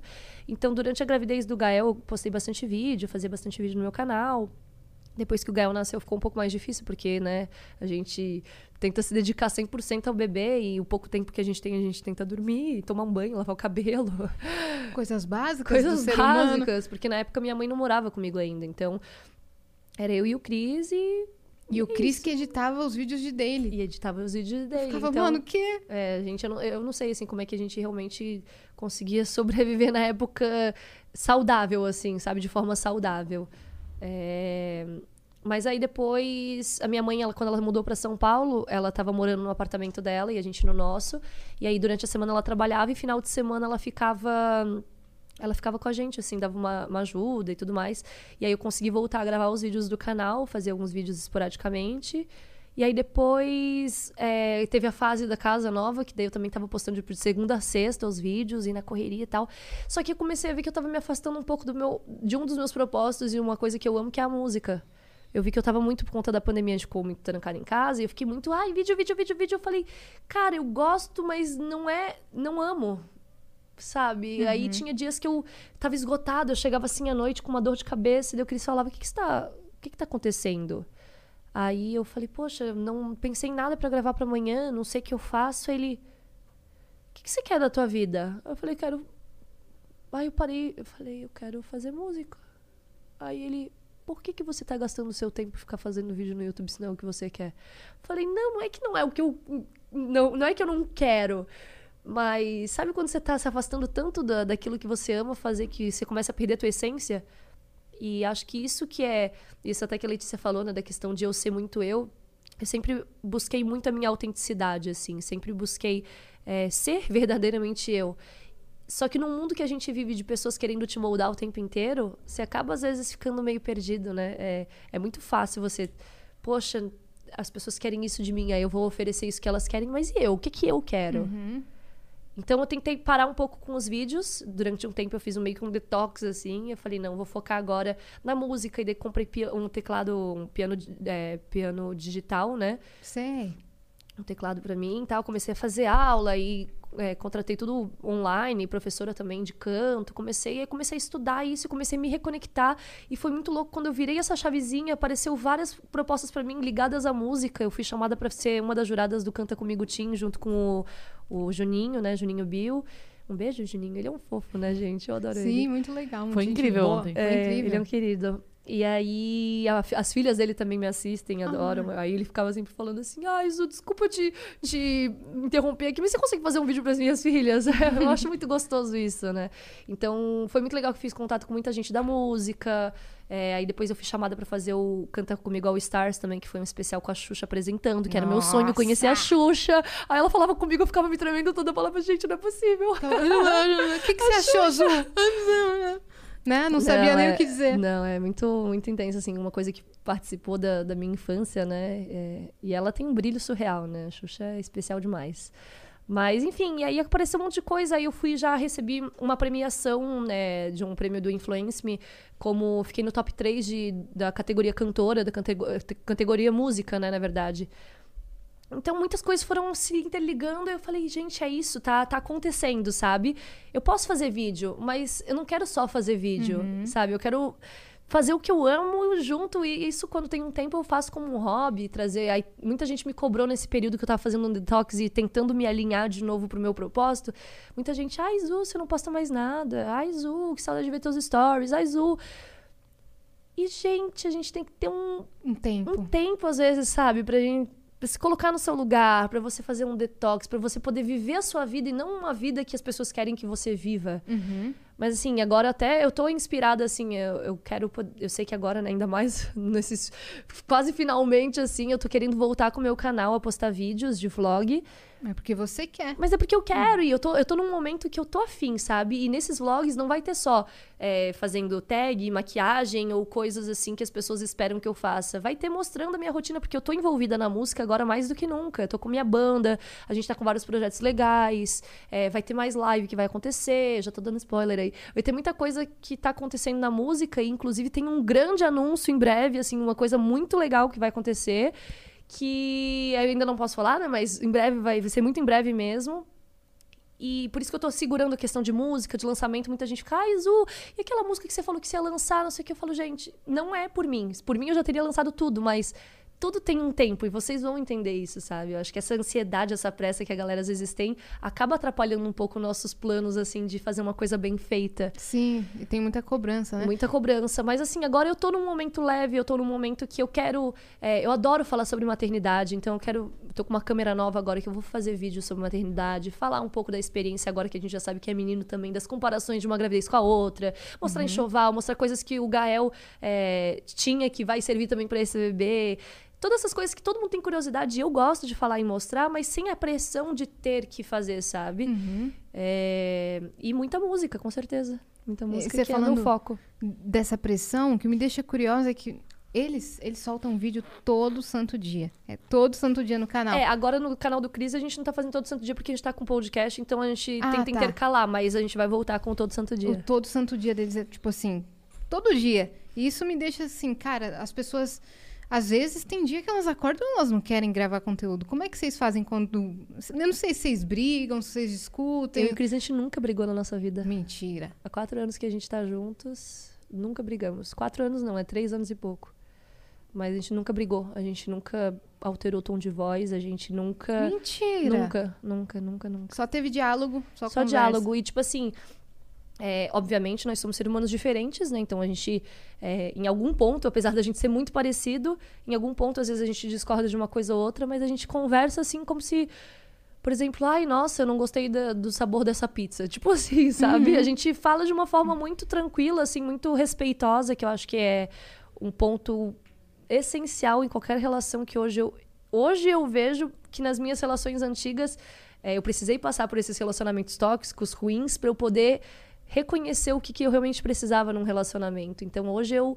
Eu e o Cris, a gente tem um amor que transcende, assim, que realmente é muito, é muito de parceria, de cumplicidade, de respeito. É, a gente fala sobre tudo, qualquer assunto, qualquer coisa, assim, zero tabu, zero medo, zero insegurança. A gente sabe dizer que a tal mulher é linda e mara- mara- maravilhosa e gostosa. A gente sabe é, falar que é, tal homem também é lindo, maravilhoso e gostoso. Sem ciúme, sem ressentimento. A gente sabe enaltecer as, as pessoas sem insegurança, sabe? A gente é muito seguro um com o outro, assim. Pra não dizer que a gente nunca passou por alguma situação assim que fosse um pouco, ai, né, desconfortável, foi quando eu tava grávida do Gael. Eu lembro que eu tava em Florianópolis e o Cris foi a primeira vez que eu e o Cris a gente ficou separado assim um pouco mais de tempo, que a gente ficou, sei lá, uns 10 dias longe um do outro. 10 dias. A gente, quando a gente se conheceu, a gente grudou muito, né? E aí ele tava em São Paulo e ele começou sei lá, de madrugada começou a ver umas coisas na internet, daí começou a achar umas fotos minhas antigas que tinha aparecido na internet com, sei lá, um ex meu, um negócio assim, ele começou a ficar com ciúmes e aí, tipo assim, ele veio falar comigo meio ressentido.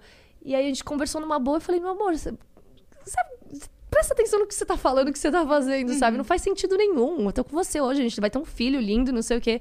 É o aí- meu passado. é, meu passado e, e, e, assim, é, meu passado eu, eu só tenho a agradecer porque se não fosse meu passado eu não ia estar hoje com você, sabe? Talvez eu tivesse encontrado uma pessoa na época que fosse legal e que eu estaria até hoje junto, mas não, justamente por terem sido todos esses, esses trastes que passaram na minha vida, que hoje eu estacionei aqui contigo e a gente tá criando uma família linda e maravilhosa. E depois disso nunca mais a gente, tipo, comentou sobre algum assunto que ficou meio... Mas não foi briga, foi conversado. Mas, assim, foi o único assunto que. Sabe que é um assunto que a gente não quer falar e fala? Sei. De resto, a gente nunca passou por isso, assim. A gente conversa sobre tudo, sobre a nossa relação, sobre planos futuros. A gente é muito parecido, assim. Muito parecido mesmo. Caraca, isso é incrível, velho. Eu acho maravilhoso. incrível a relação É. de vocês. Eu queria, antes de que, porque. Antes que não sobre tempo. É, que a gente já tá estourando aqui, É, né? não, não. É só porque eu não queria ir embora sem te ouvir cantar. Alguma Ai, coisa. Nossa, com pode esse, com escolher. esse nariz escorrendo vai ficar muito bom. pode ser, pode ser uma canção de Niná, se você quiser. Ai. Mas a gente não pode ir embora O que, assim. que vocês tipo, querem que eu cante? Pode escolher qual você Escolhe qual gosta. você não sei qual música tá nesse momento na tua vida. Nossa, eu nem tô aquecida nem nada, mas eu vou tentar Não, não, cantar uma só música. pra gente te ouvir Tá. mesmo. Vou cantar uma música que eu gosto muito, internacional. Boa. Share my life, take me for what I am. Cause I'll never change all my colors for you. I don't really need to look very much further. I don't wanna have to go where you don't follow. Out of holding back again, this passion inside. I can't run from myself. There's nowhere to hide. And don't make me close one more door. I don't wanna hurt anymore. Stay in my arms if you're there, or must I imagine you there? Don't walk away from me. I have nothing, nothing, nothing if I don't have you. É isso, mandar a capela, É. essa música. É, é assim, ó, não tô aquecida, tô afônica, tô não sei o quê, e manda Whitney Houston, tá bom? e tô ah, tá bom então, bebê. Maravilhosa! a gente não falou do programa Eu Fico Louco, que é o Eu Fico podcast deles. Segundas, quartas e sextas, a uma da tarde. Amanhã a gente tem um convidado super especial, que é o Gael. Que é o Gael. Aniversário de dois anos do Gael. Aí teve gente que fez assim, né? Eu postei lá na programação no meu story. Aí teve gente que botou assim: Meu Deus, o Gael, vou cancelar todos os meus compromissos pra ver esse programa. Aí eu, não, não cancela. Esse programa talvez dure cinco Dois minutos. minutos, calma. E vai ficar lá, Eu calma. não sei quanto tempo que o Gael vai Talvez querer dar um corte. entrevista. Talvez o Gael só faça assim, ó. Oi. E sai. não, não. Eu acho que ele vai ficar um tempinho, a gente vai tentar, entretê-lo, fazer umas perguntas pra ele responder, né? Mas nunca se sabe, uma criança de dois anos é meio imprevisível. Mas enfim, a gente É. tá com o programa, tá muito gostoso, assim, é Foi trabalhar. ideia do Christian, foi sua. Foi ideia do Cris, ele, ele queria que o Eu Fico Louco, ele tava meio parado, assim, né? Ele tava meio cansado de fazer tag, ele queria um formato diferente. E aí, na época, quando é, começaram a aparecer os podcasts, assim, ele falou, poxa, é, eu acho que é uma coisa que eu gostaria muito, porque ele sempre quis, sempre pensou em apresentar programas de TV, essas coisas, ele gosta bastante. E ele falou, por que não transformar, então, né, o, o Eu Fico Louco no programa Eu Fico Louco? E aí, na época, até tava o Rafa com ele apresentando como co-host. Mas Beijo, ele- Rafa. Beijo, a gente Rafa. se fala no Instagram. Mas aí hum, o Cris, ele falou assim, poxa, eu acho que eu sinto falta um pouco do lado feminino nas entrevistas, assim. Por exemplo, ah, a Flávia- Pavanelli foi lá com a gente, e aí, no dia que ela foi, eu fiz a entrevista, né? E aí o Cris, na época o Rafa ainda fazia, mas eu fiz com a Flávia. E aí a gente entrou no assunto, não sei o que, daí a gente falou sobre a questão de padrões estéticos, de silicone e não sei o que. Como que o Rafa ou o Cris iam fazer essa pergunta pra ela, sabe? Não ia ficar legal, assim, não ia ser tão. Talvez nem pensassem nisso. nem né? pensassem, enfim, e são assuntos que as pessoas querem saber, né? Então a gente tentou trazer o lado feminino da mãe e o masculino do pai e fazer essa brincadeira pra dar um equilíbrio. E ficou muito E é uma delícia, é uma delícia porque, nossa, trabalhar com o Cris, né? A pessoa que, eh, por mim, eu faço qualquer coisa do lado dele, que é a companhia mais agradável do mundo. A gente acaba sempre fazendo uma troca, assim, muito especial no- nos programas. E, e eu também sempre gostei de, de comunicação, sempre gostei de falar, vocês sabem, né? Porque o programa já tá aqui há três horas. Eu tô amando. Mas é muito, é muito gostoso, assim. E, e a gente tá fazendo. Enquanto, enquanto tiver sendo gostoso pra gente, assim, a gente vai fazendo. Tem algum convidado que vocês ainda não levaram, mas que é o, tipo assim, The Dream? Olha, tem, na verdade, tem o que as pessoas pedem, né? Tem muita gente, tipo, o pessoal pede muito Felipe Neto e Bruna, a Bruna Gomes, Bruna Uhum. Gomes. Todo mundo pede muito os dois, só que assim, a gente sabe que por conta da agenda e tudo mais, é porque o nosso público é muito querendo ou não o YouTube, né? Porque o Cris é bem do YouTube. Sim. o networking dele. tipo, É, então assim, as pessoas mais pedidas, por exemplo, Camila Loures é uma pessoa que estão pedindo muito. é, Quem mais que estão pedindo bastante? Ah, e sempre tem uma pessoa assim que eles veem, ou que a pessoa tá fazendo um sucesso aquela semana com alguma coisa assim, eles falam, chama essa pessoa. E vocês chamam às vezes, E a gente né? chama, mas assim, todo mundo que vocês querem que a gente chame, a gente já chamou, gente. Só que vocês têm que entender que não é todo mundo que aceita. E nem que responde, às vezes não que responde. responde. Tem gente que tá enrolando a gente já desde lá do começo, que fala assim, vamos, e aí, cadê? Não vai, entendeu? É, eu vou marcar, né? Vamos marcar. Kéfera, por exemplo. A Todo Kéfera, mundo pede a Kéfera. a Kéfera no- a gente já desmarcou três vezes com ela. Já. Kéfera, inclusive, estamos te esperando lá no programa. Aqui também, Kéfera. Porque ela, não sei, acho que ela não tá indo a nenhum podcast, não, né? é, então. ah, é que tem muita gente que também às vezes fica com um pouco de medo de ao vivo, eu acho, né? Pelo, até por conta da internet, da forma que tá. As Uhum. pessoas julgam tudo, né? Então é muito difícil você falar abertamente. Provavelmente, ó, eu, eu falo assim. É que eu já tô também acostumada com algumas coisas da internet que pode que não pode falar, mas eu falo sempre de coração aberto. Sim. Mas eu tô de coração aberto também pra, por exemplo, se eu falo algo que às vezes não agrada alguém ou que ofende alguém.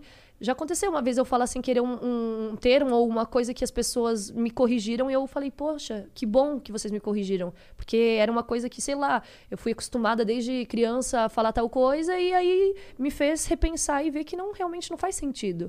Então é muito legal quando é esse tipo de correção, mas quando é só a pessoa buzinando no ouvido reclamando de tudo, aí também a gente fala assim, ah, então dá um tempo. É, então. E aí as pessoas também têm que entender que aqui elas podem também não querer falar sobre algo. Exato, né? que tá tudo certo. Se eu falasse tal coisa, tal coisa, você fala, ah, Yas, eu não quero falar sobre isso. Cris, não, não curto muito falar sobre esse assunto, sobre essa história. A gente ia Aham. seguir o papo. É. Então, ao vivo é meio que tem essa liberdade É. até de você não querer falar. Então não tem Sim. por que ter medo do A ao gente vivo. brinca lá no, no Eu Fico Louco que antes de começar o programa a gente fala assim: olha, tem algum assunto que você não queira falar? Não? Ah, ok. E aí a gente fala assim: vai ter um momento aqui que talvez surjam algumas perguntas das pessoas e tudo mais. Se você não quiser falar, você fala assim, ó, só fala com os meus advogados, é o código. Daí você não precisa falar do Só assunto. falo com os meus advogados. Muito bom. Muito bom. É isso, né? Ai, Foi que incrível. delícia. Foi ótimo. Obrigada por ter Eu que vindo, agradeço, cara. Hum. de verdade, de verdade. Muito gostoso conversar com vocês. E vocês também estão convidadas para irem lá no nosso podcast, né? Vocês quando têm que dar. Vai ser um prazer. Os meninos do Flow foram, né? O É. Igor e o Monark. Então, aí faço questão de estar com vocês lá esse dia pra gente conversar, bater um papo. Quero saber também um pouco da história de vocês, que hoje só eu falei, né? Não, mas a gente, Só queria, a eu. gente queria A gente saber da queria sua ouvir. história. Né? E eu quero saber de vocês, então. Fechadíssimo, Boa. quando Vamos quiser. combinar. É isso, obrigada. Vocês que ficaram até agora com a gente, deixa o seu like, deixa o seu comentário, interaja com esse vídeo que ajuda a gente bastante. Se você tá aqui e ainda não está inscrito no nosso canal, se inscreve porque a gente tá rumo a 840 bilhões. O rumo é esse. Quando a gente vai chegar, não sei, mas então o rumo O não é. tá- Eu falei qual é o rumo, não falei quando vai ser. É, então se inscreve aí e segue a gente também em todas as redes sociais. O Vênus Podcast está em todas as redes sociais: TikTok, Twitter, Facebook, Instagram, tudo. Acha a gente que a gente está em todo lugar. E acha os nossos perfis pessoais também, que a gente é mó legal. E o da Azul? E acha o perfil da Azul também, se Zu, você ainda é só procurar lá no segue. Instagram, né? Z, ó, ó, é Zu oficial, mas daí como é muito difícil, tem gente que coloca três O's, um O, Uhum. dois F, cinco Fs. É só procurar Zu, Z, O, O, que já vai aparecer Zu oficial. É isso. Beijo, viajantes. Beijo.